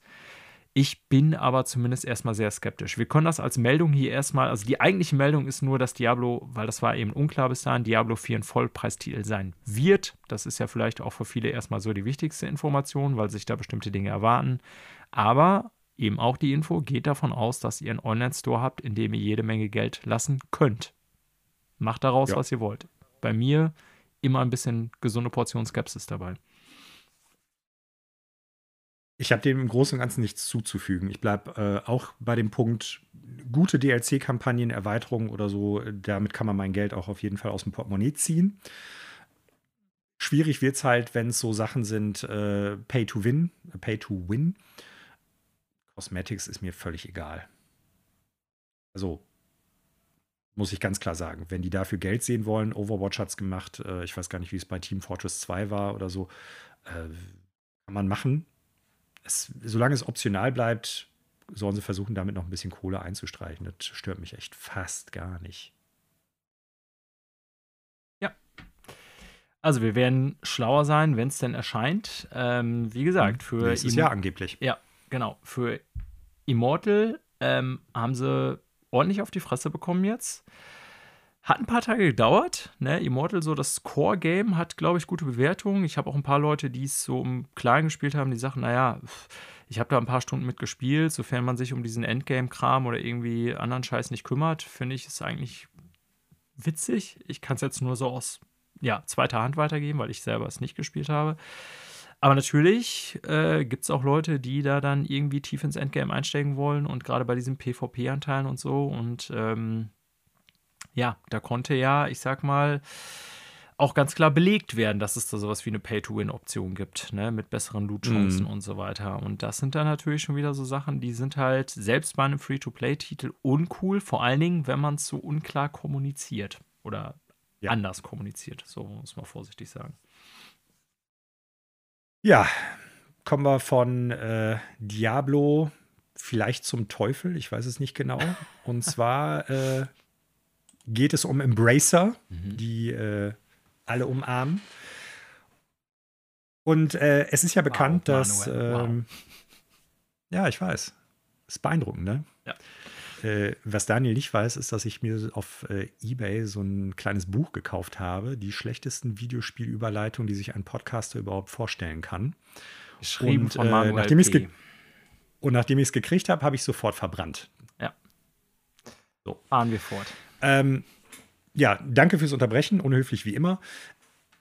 Es geht um die Frage, wie geht man damit um, wenn äh, ein Land, was durchaus nicht wenig kontrovers ist, ob der Menschenrechte, die da herrschen oder vielleicht auch nicht herrschen, in eine große Firma, die eher aus dem westlichen Kulturkreis kommt, umgeht, wenn darin investiert wird. Und es geht um äh, die, ich glaube, eine Milliarde ist es sogar gewesen, die der äh, saudi-arabische Gaming Fund, äh, Savvy Gaming Group, in Embracer gestopft hat. Ist und, äh, eine Milliarde. 8,1 Prozent ja. für eine Milliarde. Ja, und da hat der, äh, ich glaube, Chef-CEO, ich weiß jetzt gerade gar nicht, was er ist, ja, Group-CEO Lars Wingefors, der auch der Gründer der Gruppe ist, äh, sich zugeäußert und äh, hat da ein bisschen was zu gesagt. Ja. Und ähm, Embracer hat sich ja durchaus in der Vergangenheit öfter mal durch ja, ich weiß gar nicht, wie man sagen soll, äh, kontroverse Sachen in die Nesseln gesetzt durch äh, Marketing, was völlig äh, ja, fehlgeleitet war, beziehungsweise sich teilweise auch angebiedert hat bei äh, rechtsoffenen, das noch zu untertrieben, äh, teilweise auch bei, bei Neonazis. Ja, das, Und wie hieß die Plattform? Das macht das Ganze natürlich nicht. Desaster? Äh, ich, ich vertue mich da immer, ich glaube 8chan, es war 8chan, ne? 2chan, ja, 8chan, glaube ich, ich ist meine das dann, auch, ja. ja. Ne? Also kleine QA-Runde auf HN, was man so macht. ganz heftig, ja. So. Und äh, vielleicht kannst du uns noch ein bisschen mehr dazu erzählen, was denn Lars Wingeforst davon hält, dass man jetzt eine Milliarde von äh, der saudi-arabischen Prinzenfamilie oder Königsfamilie bekommen hat.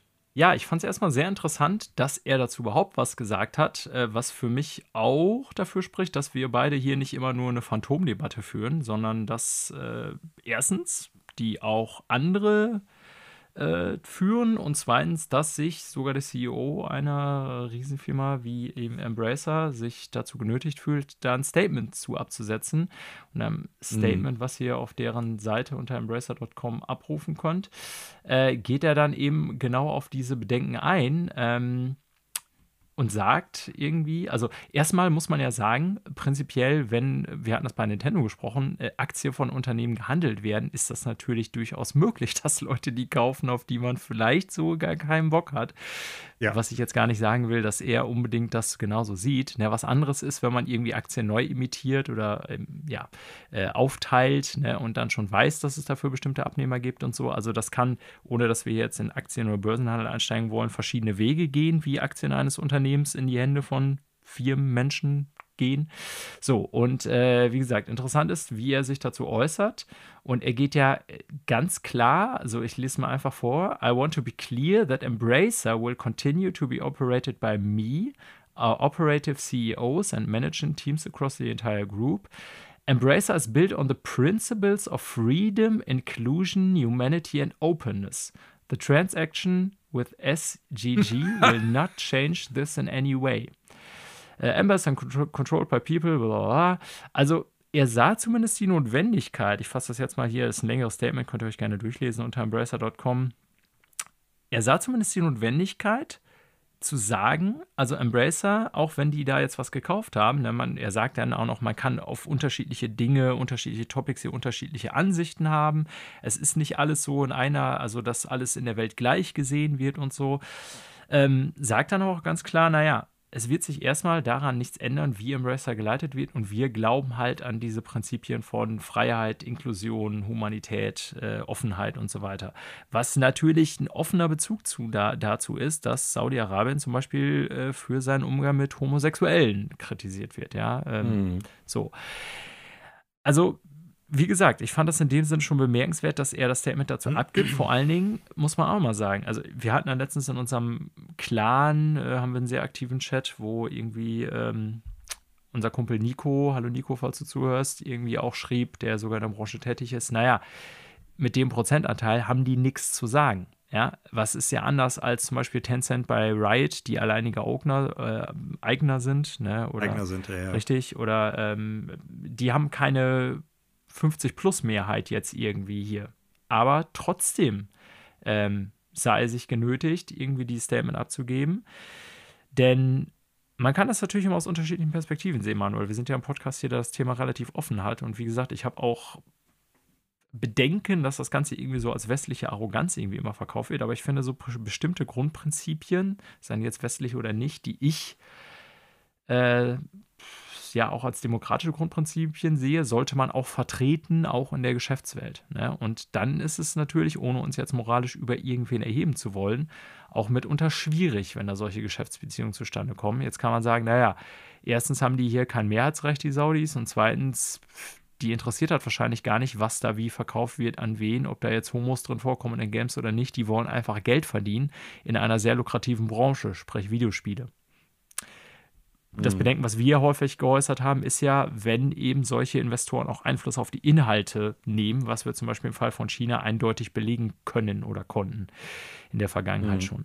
Also sind viele unterschiedliche Subthemen, will ich damit sagen. Ähm, die eigentliche Meldung hier ist, dass er eben die Statement abgegeben hat, obwohl die mit 8% Minderheitseigner sind. Ich das äh, ja, bemerkenswert finde, dass er sich dann gleich so offen positioniert.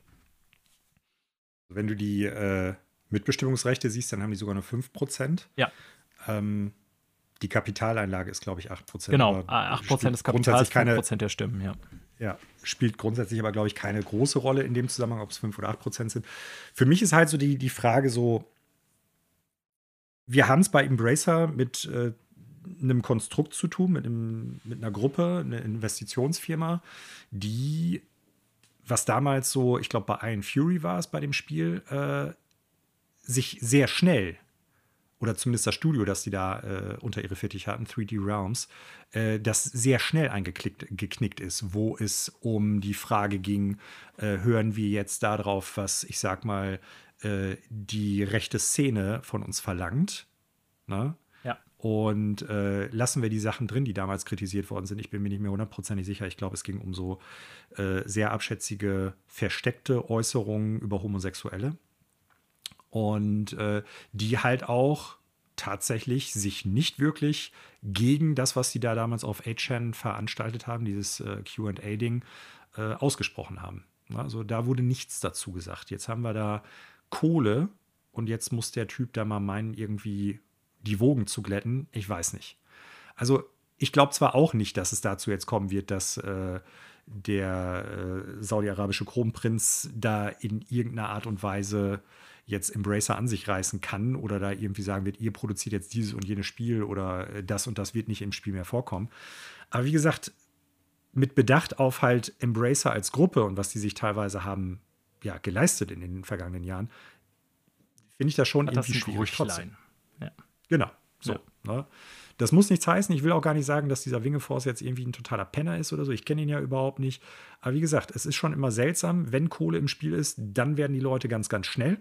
Dann wird da halt ein Statement rausgehauen. Und äh, ansonsten, ja, ey, mach das nicht so auffällig, dann ist das schon okay. Und das weiß ich nicht. Ist immer schwierig, finde ich. Das heißt nicht, dass ich jetzt keine Embracer-Spiele mehr kaufen werde oder sowas, aber nichtsdestotrotz, ich glaube, es ist nicht das Verkehrteste, weiterhin zu beobachten, was teilweise aus diesem Riesenkonstrukt rauskommt. Und das darf man ja gleichzeitig auch nicht vergessen. Bei über 12.000 Mitarbeitern, äh, ich gehe nicht davon aus, dass die Mehrheit alle irgendwie äh, menschenverachtende Ideologien haben werden oder sowas oder Menschenrechte mit Füßen treten. Im Gegenteil, ich glaube, das ist, wenn dann überhaupt eher eine Minderheit. Ja, ich glaube, die meisten Menschen sind ganz normale Leute wie du und ich im weitesten Sinne. Ja.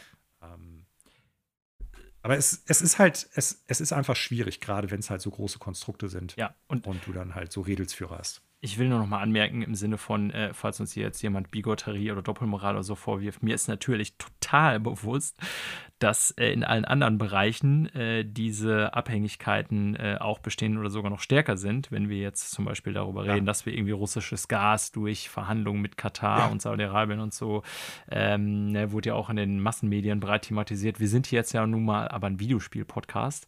So sieht es nämlich aus. Genau. Ähm, so, äh, aber auch wenn ich das jetzt gerade selber noch gesagt habe, Manuel, eine kurze Tangente will ich vielleicht noch machen, denn ich habe ja selber mhm. angesprochen, naja, ähm, also abgesehen der Zweifel gegenüber der Embracer Group, die ich so ein bisschen teile, natürlich seit dem PR-GAU, nicht zuletzt auf A-Chain bei dir, für den sie sich ja dann auch entschuldigt haben und so weiter, aber ähm, ja, und ein, ein, meiner generellen Skepsis gegenüber großen Firmen oder Konglomeraten, die ich ja sowieso habe, ähm, will ich noch mal eben eine Tangente machen, weil ich vorhin angesprochen hatte, ja, Saudi-Arabien, was wollen die eigentlich damit? Letztendlich wollen die vielleicht wie viele andere Investoren, egal woher die kommen, auch wenn die unterschiedliche Werte vertreten, alle nur Geld verdienen. Und das sind natürlich nicht nur China oder Saudi-Arabien, sondern auch aus was weiß ich, anderen Teilen der Welt, wo eben vielleicht nicht die gleichen Werte wie hier vertreten werden. Ist ja auch völlig okay. Ähm, dazu noch eine kurze Story. Hast du das mitgekriegt mit dieser Liv Golf Tour? Weil, nee, sagt mir jetzt okay, gerade so gar nichts. Sag ich mal ganz kurz jetzt, weil wie gesagt, wir sind ein Videospiel-Podcast hier. Aber so ein weiterer mhm. Aspekt ist, wenn man jetzt sagt, naja, die wollen damit ja nur Geld verdienen, das ist ja das eine. Aber was äh, natürlich immer wieder auch thematisiert wird, ist sozusagen das Thema Whitewashing, wie man das auch nennt. Also, dass man quasi mhm. einen zweifelhaften Ruf oder Geschäfte so in äh, Populärunterhaltung äh, reinraschen, reinwaschen will.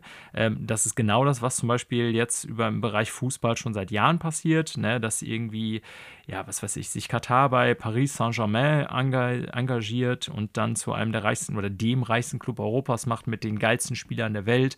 Natürlich, damit sie dann sagen können, hier, das ist Katar, dafür stehen wir und so weiter. Und Saudi-Arabien mhm. hat jetzt ähm, just vor kurzem erst, natürlich lange geplant, eine, ein, ein, ein Golfwettbewerb, eine Golforganisation, muss man eigentlich sagen, ins Leben gerufen. LIV Golf oder LEV Golf heißt es eigentlich.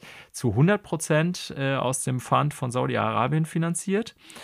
Und mhm. ähm, die haben massenweise Spieler von der sogenannten PGA Tour abgeworben. Also das, ja. ne, das amerikanische, also das kennt wahrscheinlich auch jeder, die Nicht-Golfer hat den Begriff mal gehört.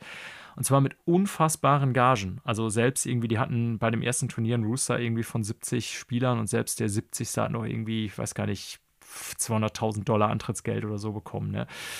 Ähm, ja. Sprich, die haben unfassbar viel Geld an die Wand geschmissen, um Spieler äh, aus der PGA rauszuwerben und in ihren eigenen äh, Golfclub, in ihr eigenes Golfturnier reinzukriegen. Und seitdem gibt es in der Golfwelt in den letzten Wochen krass Streitereien und Unruhe, weil die PGA gesagt hat, ja, pf, äh, alle, die da hingehen, so ciao, ihr spielt nicht mehr auf PGA-Turnieren. Ne? Und dabei sind sehr mhm. namhafte Personen auch dabei, wie Phil Mickelson zum Beispiel, der Amerikaner, oder Martin Keimer auch, der einer der bekanntesten deutschen Golfer. Mhm. Und äh, da wird seitdem breit in der Fachwelt, ich lese ja auch gerne ESPN und so, also amerikanische Sportsnachrichten, äh, darüber diskutiert, dass genau das da passiert, nämlich dass Saudi-Arabien Geld in die Hand nimmt und da wird es dann in dem Zusammenhang Sportswashing genannt, ähm, mhm. um quasi, ja, äh, ich sag mal, seinen Ruf über solche Kanäle zu verbessern. Ja, ist, wie gesagt, kann hier nur eine Tangente sein, weil wir sind kein Golf-Podcast. Aber auf äh, solche Zwecke von solchen Investitionen will ich zumindest mal kurz hinweisen, weil das in der Sportwelt gerade ein Riesenthema ist. Ja. Ja.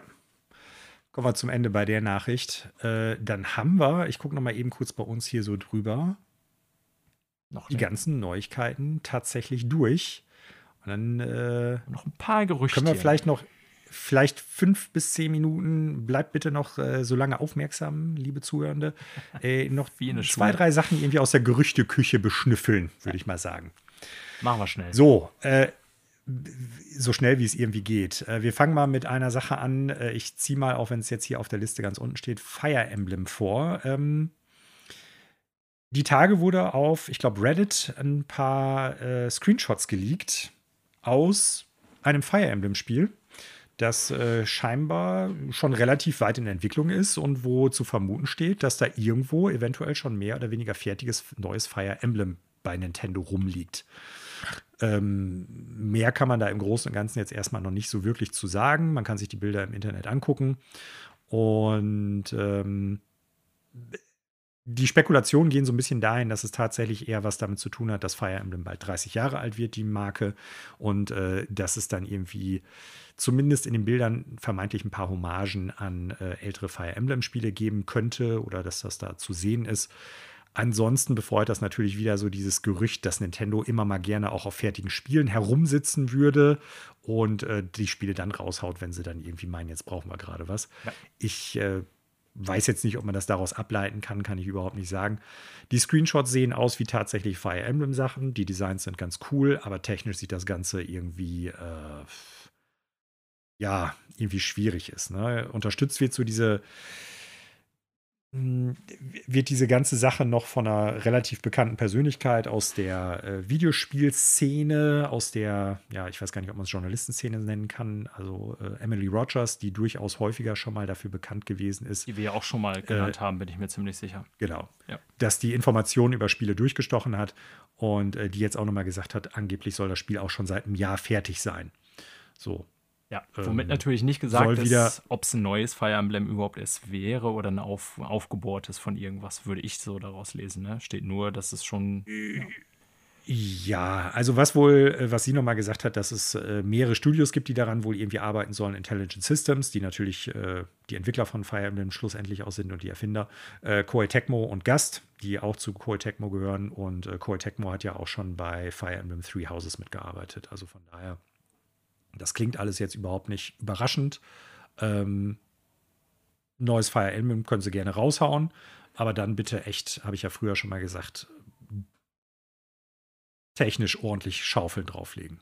Ja. Auf ganz vielen Ebenen und auch inhaltlich. Also das muss viel, viel abwechslungsreicher sein, was so Three Houses betrifft. Three Houses fand ich super, aber äh, im Vergleich zu den Vorgängern, gerade zu Awakening auf dem 3DS, äh, gab es da einige gameplay-technische Rückschritte, die ich nicht unbedingt so gut finde. Und damit meine ich nicht nur das fehlende ähm, Weapon Triangle, ähm, die Abwechslungsreich, der Abwechslungsreichtum in den Arealen, in denen man kämpft und auch die Missionen, die man spielt, das äh, müssen sie auf jeden Fall noch besser machen. Die Präsentation, was die Videos betrifft, fand ich alle gut. Ich fand das Design gut, ich fand die Charaktere gut, ich fand äh, die Story ganz interessant, bis auf ein paar Kleinigkeiten. Aber wie gesagt, technisch und auch so vom Gameplay-Inhalten bitte mehr. Ja. Bitte mehr Abwechslung und bitte technisch ein bisschen schöner. So, das war das erste Gerücht, wobei ich glaube, wir werden, wenn das wirklich so sein sollte, dass das stimmt, dann werden wir innerhalb dieses Jahres das Spiel noch sehen. Äh, dann ist die Frage, Daniel, hast du schon bei deinem DualSense Joy-Con Drift? Äh, ich glaube, bei dem, der bei meiner, ich kann die nicht mehr auseinanderhalten, ähm, weil ja. ich zwei weiße hatte. Und ich glaube, der bei meiner PlayStation 5 beilag. Ähm, also es ist nicht krass bei mir, aber da hatten wir hier auch schon mal eine Sendung drüber geredet, habe ich das an der einen oder anderen Stelle schon so leicht festgestellt. Bei den anderen ich nicht. Ich habe ja bei meinem, ich habe ja beim äh, Controller, der bei der X, ach bei der Xbox, Entschuldigung, bei der PlayStation 5 dabei war, hatte ich ja, glaube ich, schon seit einem drei, nach einem Dreivierteljahr oder so hatte ich das. Und mittlerweile ist das wirklich so schlimm, man kann damit noch spielen. Aber ich habe Situationen in Elden Ring zum Beispiel gehabt, wo dann die Kamera mit mal äh, sich total gedreht hat. So, ne? Oder wo die Kamera immer nach oben geht und ich dann immer bewusst nach unten drücken muss, damit die überhaupt äh, so in die gleiche Richtung guckt. Also, das ist ähnlich wie bei der Nintendo Switch, bei den Joy-Cons. Also, es ist, äh, es ist mir schleierhaft, wie sowas irgendwie durch die Entwicklung und durch die Quality Assurance durchgehen konnte, wie das übersehen werden konnte weiß ich nicht, weil auch das scheint ja ein relativ großes Problem zu sein. Warum ich das anspreche, äh, vielleicht kaufen wir uns, wenn wir demnächst einen neuen brauchen, ja gar keinen normalen DualSense, sondern einen PlayStation 5 Pro Controller. Yes. Ja, ähm, eigentlich warten seit Jahren viele drauf, würde ich fast behaupten. Also zumindest so Nerds wie ich. Äh, dass es von Sony ein Äquivalent zu dem Xbox Elite Controller gibt, ähm, mhm. den ich für Xbox auch tatsächlich besitze und der sehr cool ist. Also nicht zwangsweise jetzt wirklich gut ist, ja. sehr viel bessere, sag ich mal, jetzt als der DualSense ist, was die Grundfunktion angeht, aber der irgendwie eine höhere Qualität hat. Allein schon was die Akkulaufzeit, also ohne Scheiß. Ich weiß gar nicht, wann, ich spiele jetzt nicht super viel Xbox, aber ich weiß gar nicht, wann ich meinen Elite Controller das letzte Mal geladen habe. Das ist Monate mhm. her, also kein Scheiß. Ähm, ja, und es gibt das Gerücht im Netz, dass Sony einen PlayStation 5 Pro Controller auf den Markt bringt, Codename Hunt, äh, der auch äh, Features wie eben austauschbare Analogsticks haben könnte, sage ich jetzt mal vorsichtig. Und was ich ja super interessant finde und was auch beim Elite Controller ja. der Fall ist, die äh, Rear Buttons Back oder Back Buttons, Back Pedals, wie auch immer. Ähm, das Witzige ist ja, Sony hatte ja für die PS4, für den DualShock, ähm, das als Zusatzgerät quasi rausgebracht. So, das war eine dieser ganz komischen Sony Hardware-Entwicklungen. Ja, ja, ja, äh, ich ich habe die tatsächlich und ich habe die auch eine Zeit lang bei Destiny, also ich habe zeitweise über Monate habe ich Destiny nicht anders gespielt als mit diesen Backpedals. Und wenn man sich daran mhm. gewöhnt hat, ähm, ist das auch gerade so bei Shootern oder so äh, mega geil, ne? weil man zum Beispiel Aim und Springen und Bewegen und so gleichzeitig machen kann, ohne sich irgendwie die Finger brechen zu müssen. Ähm, oder die Button komplett, die Buttonbelegung komplett ändern zu müssen oder wie auch immer. Äh, dann hat irgendwie so, also war das, ja, das war so am Ende des PS4-Lebenszyklus, haben viele wie ich oder auch unser Kleinkumpel Soran, hallo, wenn du zuhörst, äh, irgendwie gedacht, naja, vielleicht wird sowas auch für PS5 von Anfang an geben, so eine Variante. War aber nichts. Pustekuchen. Mhm. Äh, auch kein Pro-Controller, aber nichts zu sehen bisher. Und das wirkte irgendwie wie so ein komisches Marktexperiment von Sony, diese Backpedals für DualShock 4 rauszubringen. Mhm. Die sind mittlerweile übrigens auf Ebay, also zumindest waren sie es, als ich letztes Mal geguckt habe, relativ teuer, weil so viel gab es davon wohl anscheinend gar nicht. Ja, das Gerücht besagt, alles noch ein Gerücht, wie gesagt. Ähm, der Pro-Controller der PlayStation kommt. Heißt nicht Pro-Controller, aber ja. Ich fände es sehr gut. Ich auch auf jeden Fall. Ich finde, äh, es gibt viele Spiele, wo ich mir teilweise wünschen würde, noch ein paar zusätzliche Knöpfe zu haben oder was anders steuern zu können. Gerade wenn du Spiele hast, äh, wo du Knopfkombinationen benutzen musst. Ne? Ähm, also da sind Backpedals auf jeden Fall eine super Sache. Ja. Und ich finde manchmal, also es gibt ja so die Idee, gerade bei Nintendo gibt es das ja häufiger, dass du so dieses äh, Gyrosensor-Ding so ein bisschen hast, um, was weiß ich, Kamera ein bisschen nachzujustieren. Ja. So. Bin ich nie so hundertprozentig der Fan von gewesen. Ähm, wie gesagt, so Pedals, auf jeden Fall.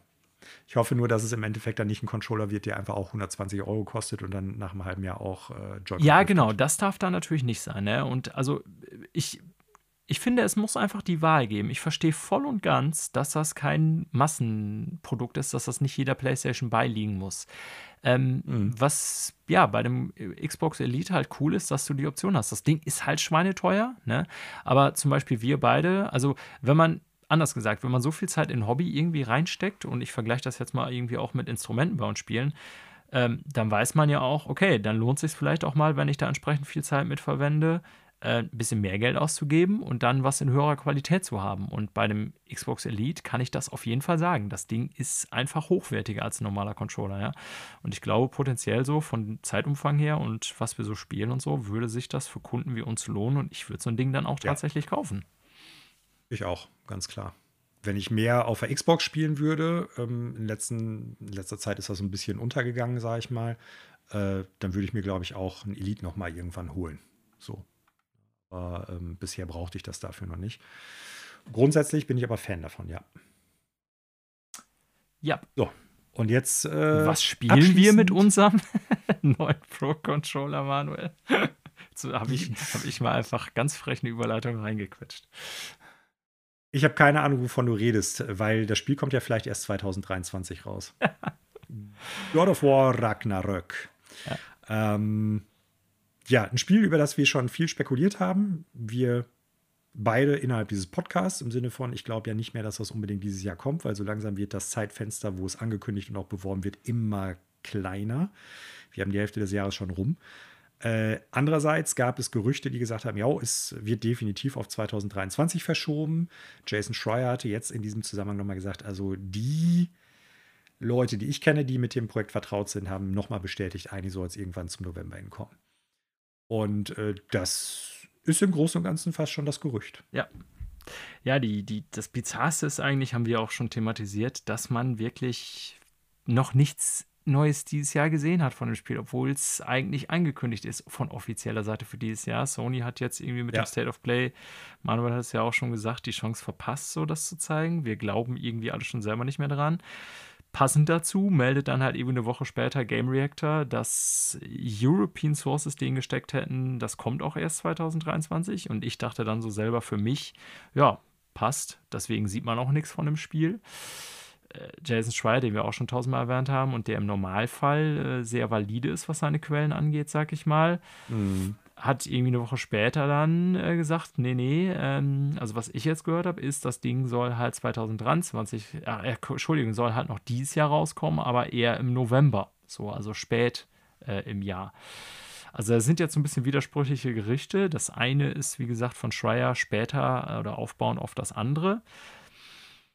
Ich persönlich halte einen Novembertermin, gerade da Starfield raus ist, eigentlich für strategisch klug und auch sinnvoll, mhm. wenn Sony das so machen will. Mich wundert nur, oder was mich halt super skeptisch macht, ja, wir haben jetzt fast Juli.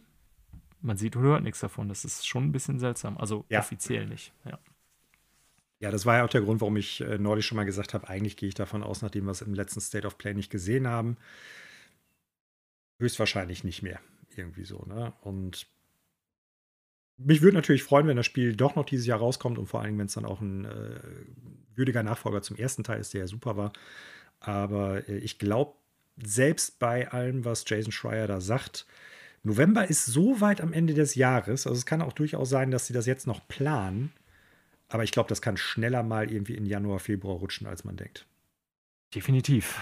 Also solange Sony, ach, solange Sony, selbst wenn Sony da jetzt offiziell was verkündet hätte, würde ich ja, aber hier spricht natürlich eigentlich sehr viel dafür, dass es verschoben wird, weil man so wirklich gar nichts gesehen hat irgendwie. Ne? Klar, den mhm. alten Trailer, aber ja, wie lange ist das schon her? Ja. Also ich meine, äh, Sony hat ein komplett neues, also auch das war schon äh, gerüchteweise, es war ja das schlecht ge behütete Geheimnis überhaupt, äh, ein neues Spiel gezeigt, nämlich äh, das Remake von The Last of Us. Und God of War halt nichts. Und das macht mich so sehr stutzig, ne, dass der Fokus dann eher darauf gelegt worden ist und nicht auf das andere. Aber gut, ähm, vielleicht werden wir es ja Ende des Jahres noch spielen. Da werde ich auf jeden Fall Bock drauf haben. Aber wie gesagt, ich bin noch skeptisch, selbst wenn Jason Schreier, der eigentlich da fast immer richtig liegt, äh, diese Info gekriegt hat. Wie gesagt, ich glaube, November, das kann schnell trotzdem noch ganz kurzfristig verschoben werden. Zumal, äh, ich glaube, du hattest die Option schon mal hier aufgezeichnet. Nicht immer liegt es ja nur daran, wann ist ein Spiel fertig, also oft ja.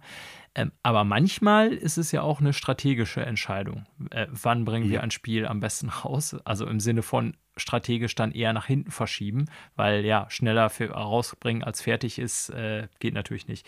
Aber ich könnte mir auch vorstellen, dass man bei Sony so der letzte Gedanke dazu, sich hingesetzt hat und überlegt, ja, schauen wir doch mal auf dieses Jahr ähm, und dann so verschiedene Sachen abwägt, ne? weil nächstes Jahr, hast du schon angekündigt, wird schon offensichtlich sehr voll auch von krassen Bomben, auch für Xbox dann nämlich mal wieder. Ähm, ob die jetzt alle gut werden, ist noch die andere Frage, aber zumindest viele große vom Namen her. Und dann gibt es wahrscheinlich da schon Abwägungen zu sagen, naja, geht das jetzt in einem Jahr eher wie 2023 unter? Oder könnten wir da mit dem Konkurrenten noch eins auswischen, weil wir wissen, das wird ein super geiles Spiel und wir stehen besser da? Weil ganz im Ernst, äh, um dieses Jahr, ich mache jetzt Airquotes, zu gewinnen, müssen Sony und Nintendo sich nicht mal anstrengen, weil eigentlich hat First Party gesehen Microsoft dieses Jahr gar nichts. Ja? ja? Also auch das so eine strategische Erwägung noch, die vielleicht ja eine Rolle spielt. Mhm. Könnte auch wohl durchaus sein. So, wir gehen aus der Küche raus, wir haben genug geschnuppert und äh, beenden damit auch den Podcast, Daniel. Wir müssen zwar irgendwann noch mal an den Punkt kommen, wo wir ein bisschen über Serien und Filme wieder sprechen, weil ich glaube, so langsam fängt an, sich einiges wieder anzusammeln. Aber heute ist nicht der Tag, nee. um den Herrn der Ringe da ein bisschen zu paraphrasieren.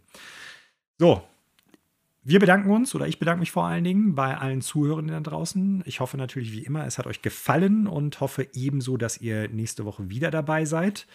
Äh, wenn ihr uns helfen wollt, dann könnt ihr das machen, indem ihr uns einfach Bewertungen in den Podcast-Portalen da lasst, ähm, uns weiterempfehlt natürlich auch ihr könnt uns über Apple Podcast, Google Podcast hören. Ihr könnt über Anchor FM-FFEL ähm, nachgucken, wo wir sonst noch präsent sind bei anderen Podcast-Portalen. Und ihr könnt natürlich auch mit uns in Kontakt treten über die gängigen Social-Media-Plattformen Instagram, Facebook und Twitter unter dem Hashtag bzw. Handle Extrafreunde. Oder ihr könnt uns auch einfach eine E-Mail schreiben, ffelpodcast.gmail.com. Wir sind immer scharf darauf, konstruktive Kritik, Vorschläge, aber auch einfach äh, Rückmeldungen und Meinungen von euch zu hören und äh, freuen uns da auch immer drüber. Und äh, in diesem Zusammenhang, ja, verabschiede ich mich mit den Worten Tschüss und auf Wiedersehen. Danke, Daniel. Ja, dem habe ich auch nichts mehr hinzuzufügen, Manuel, außer äh, danke dir, danke euch fürs Zuhören und schauen bis zum nächsten Mal.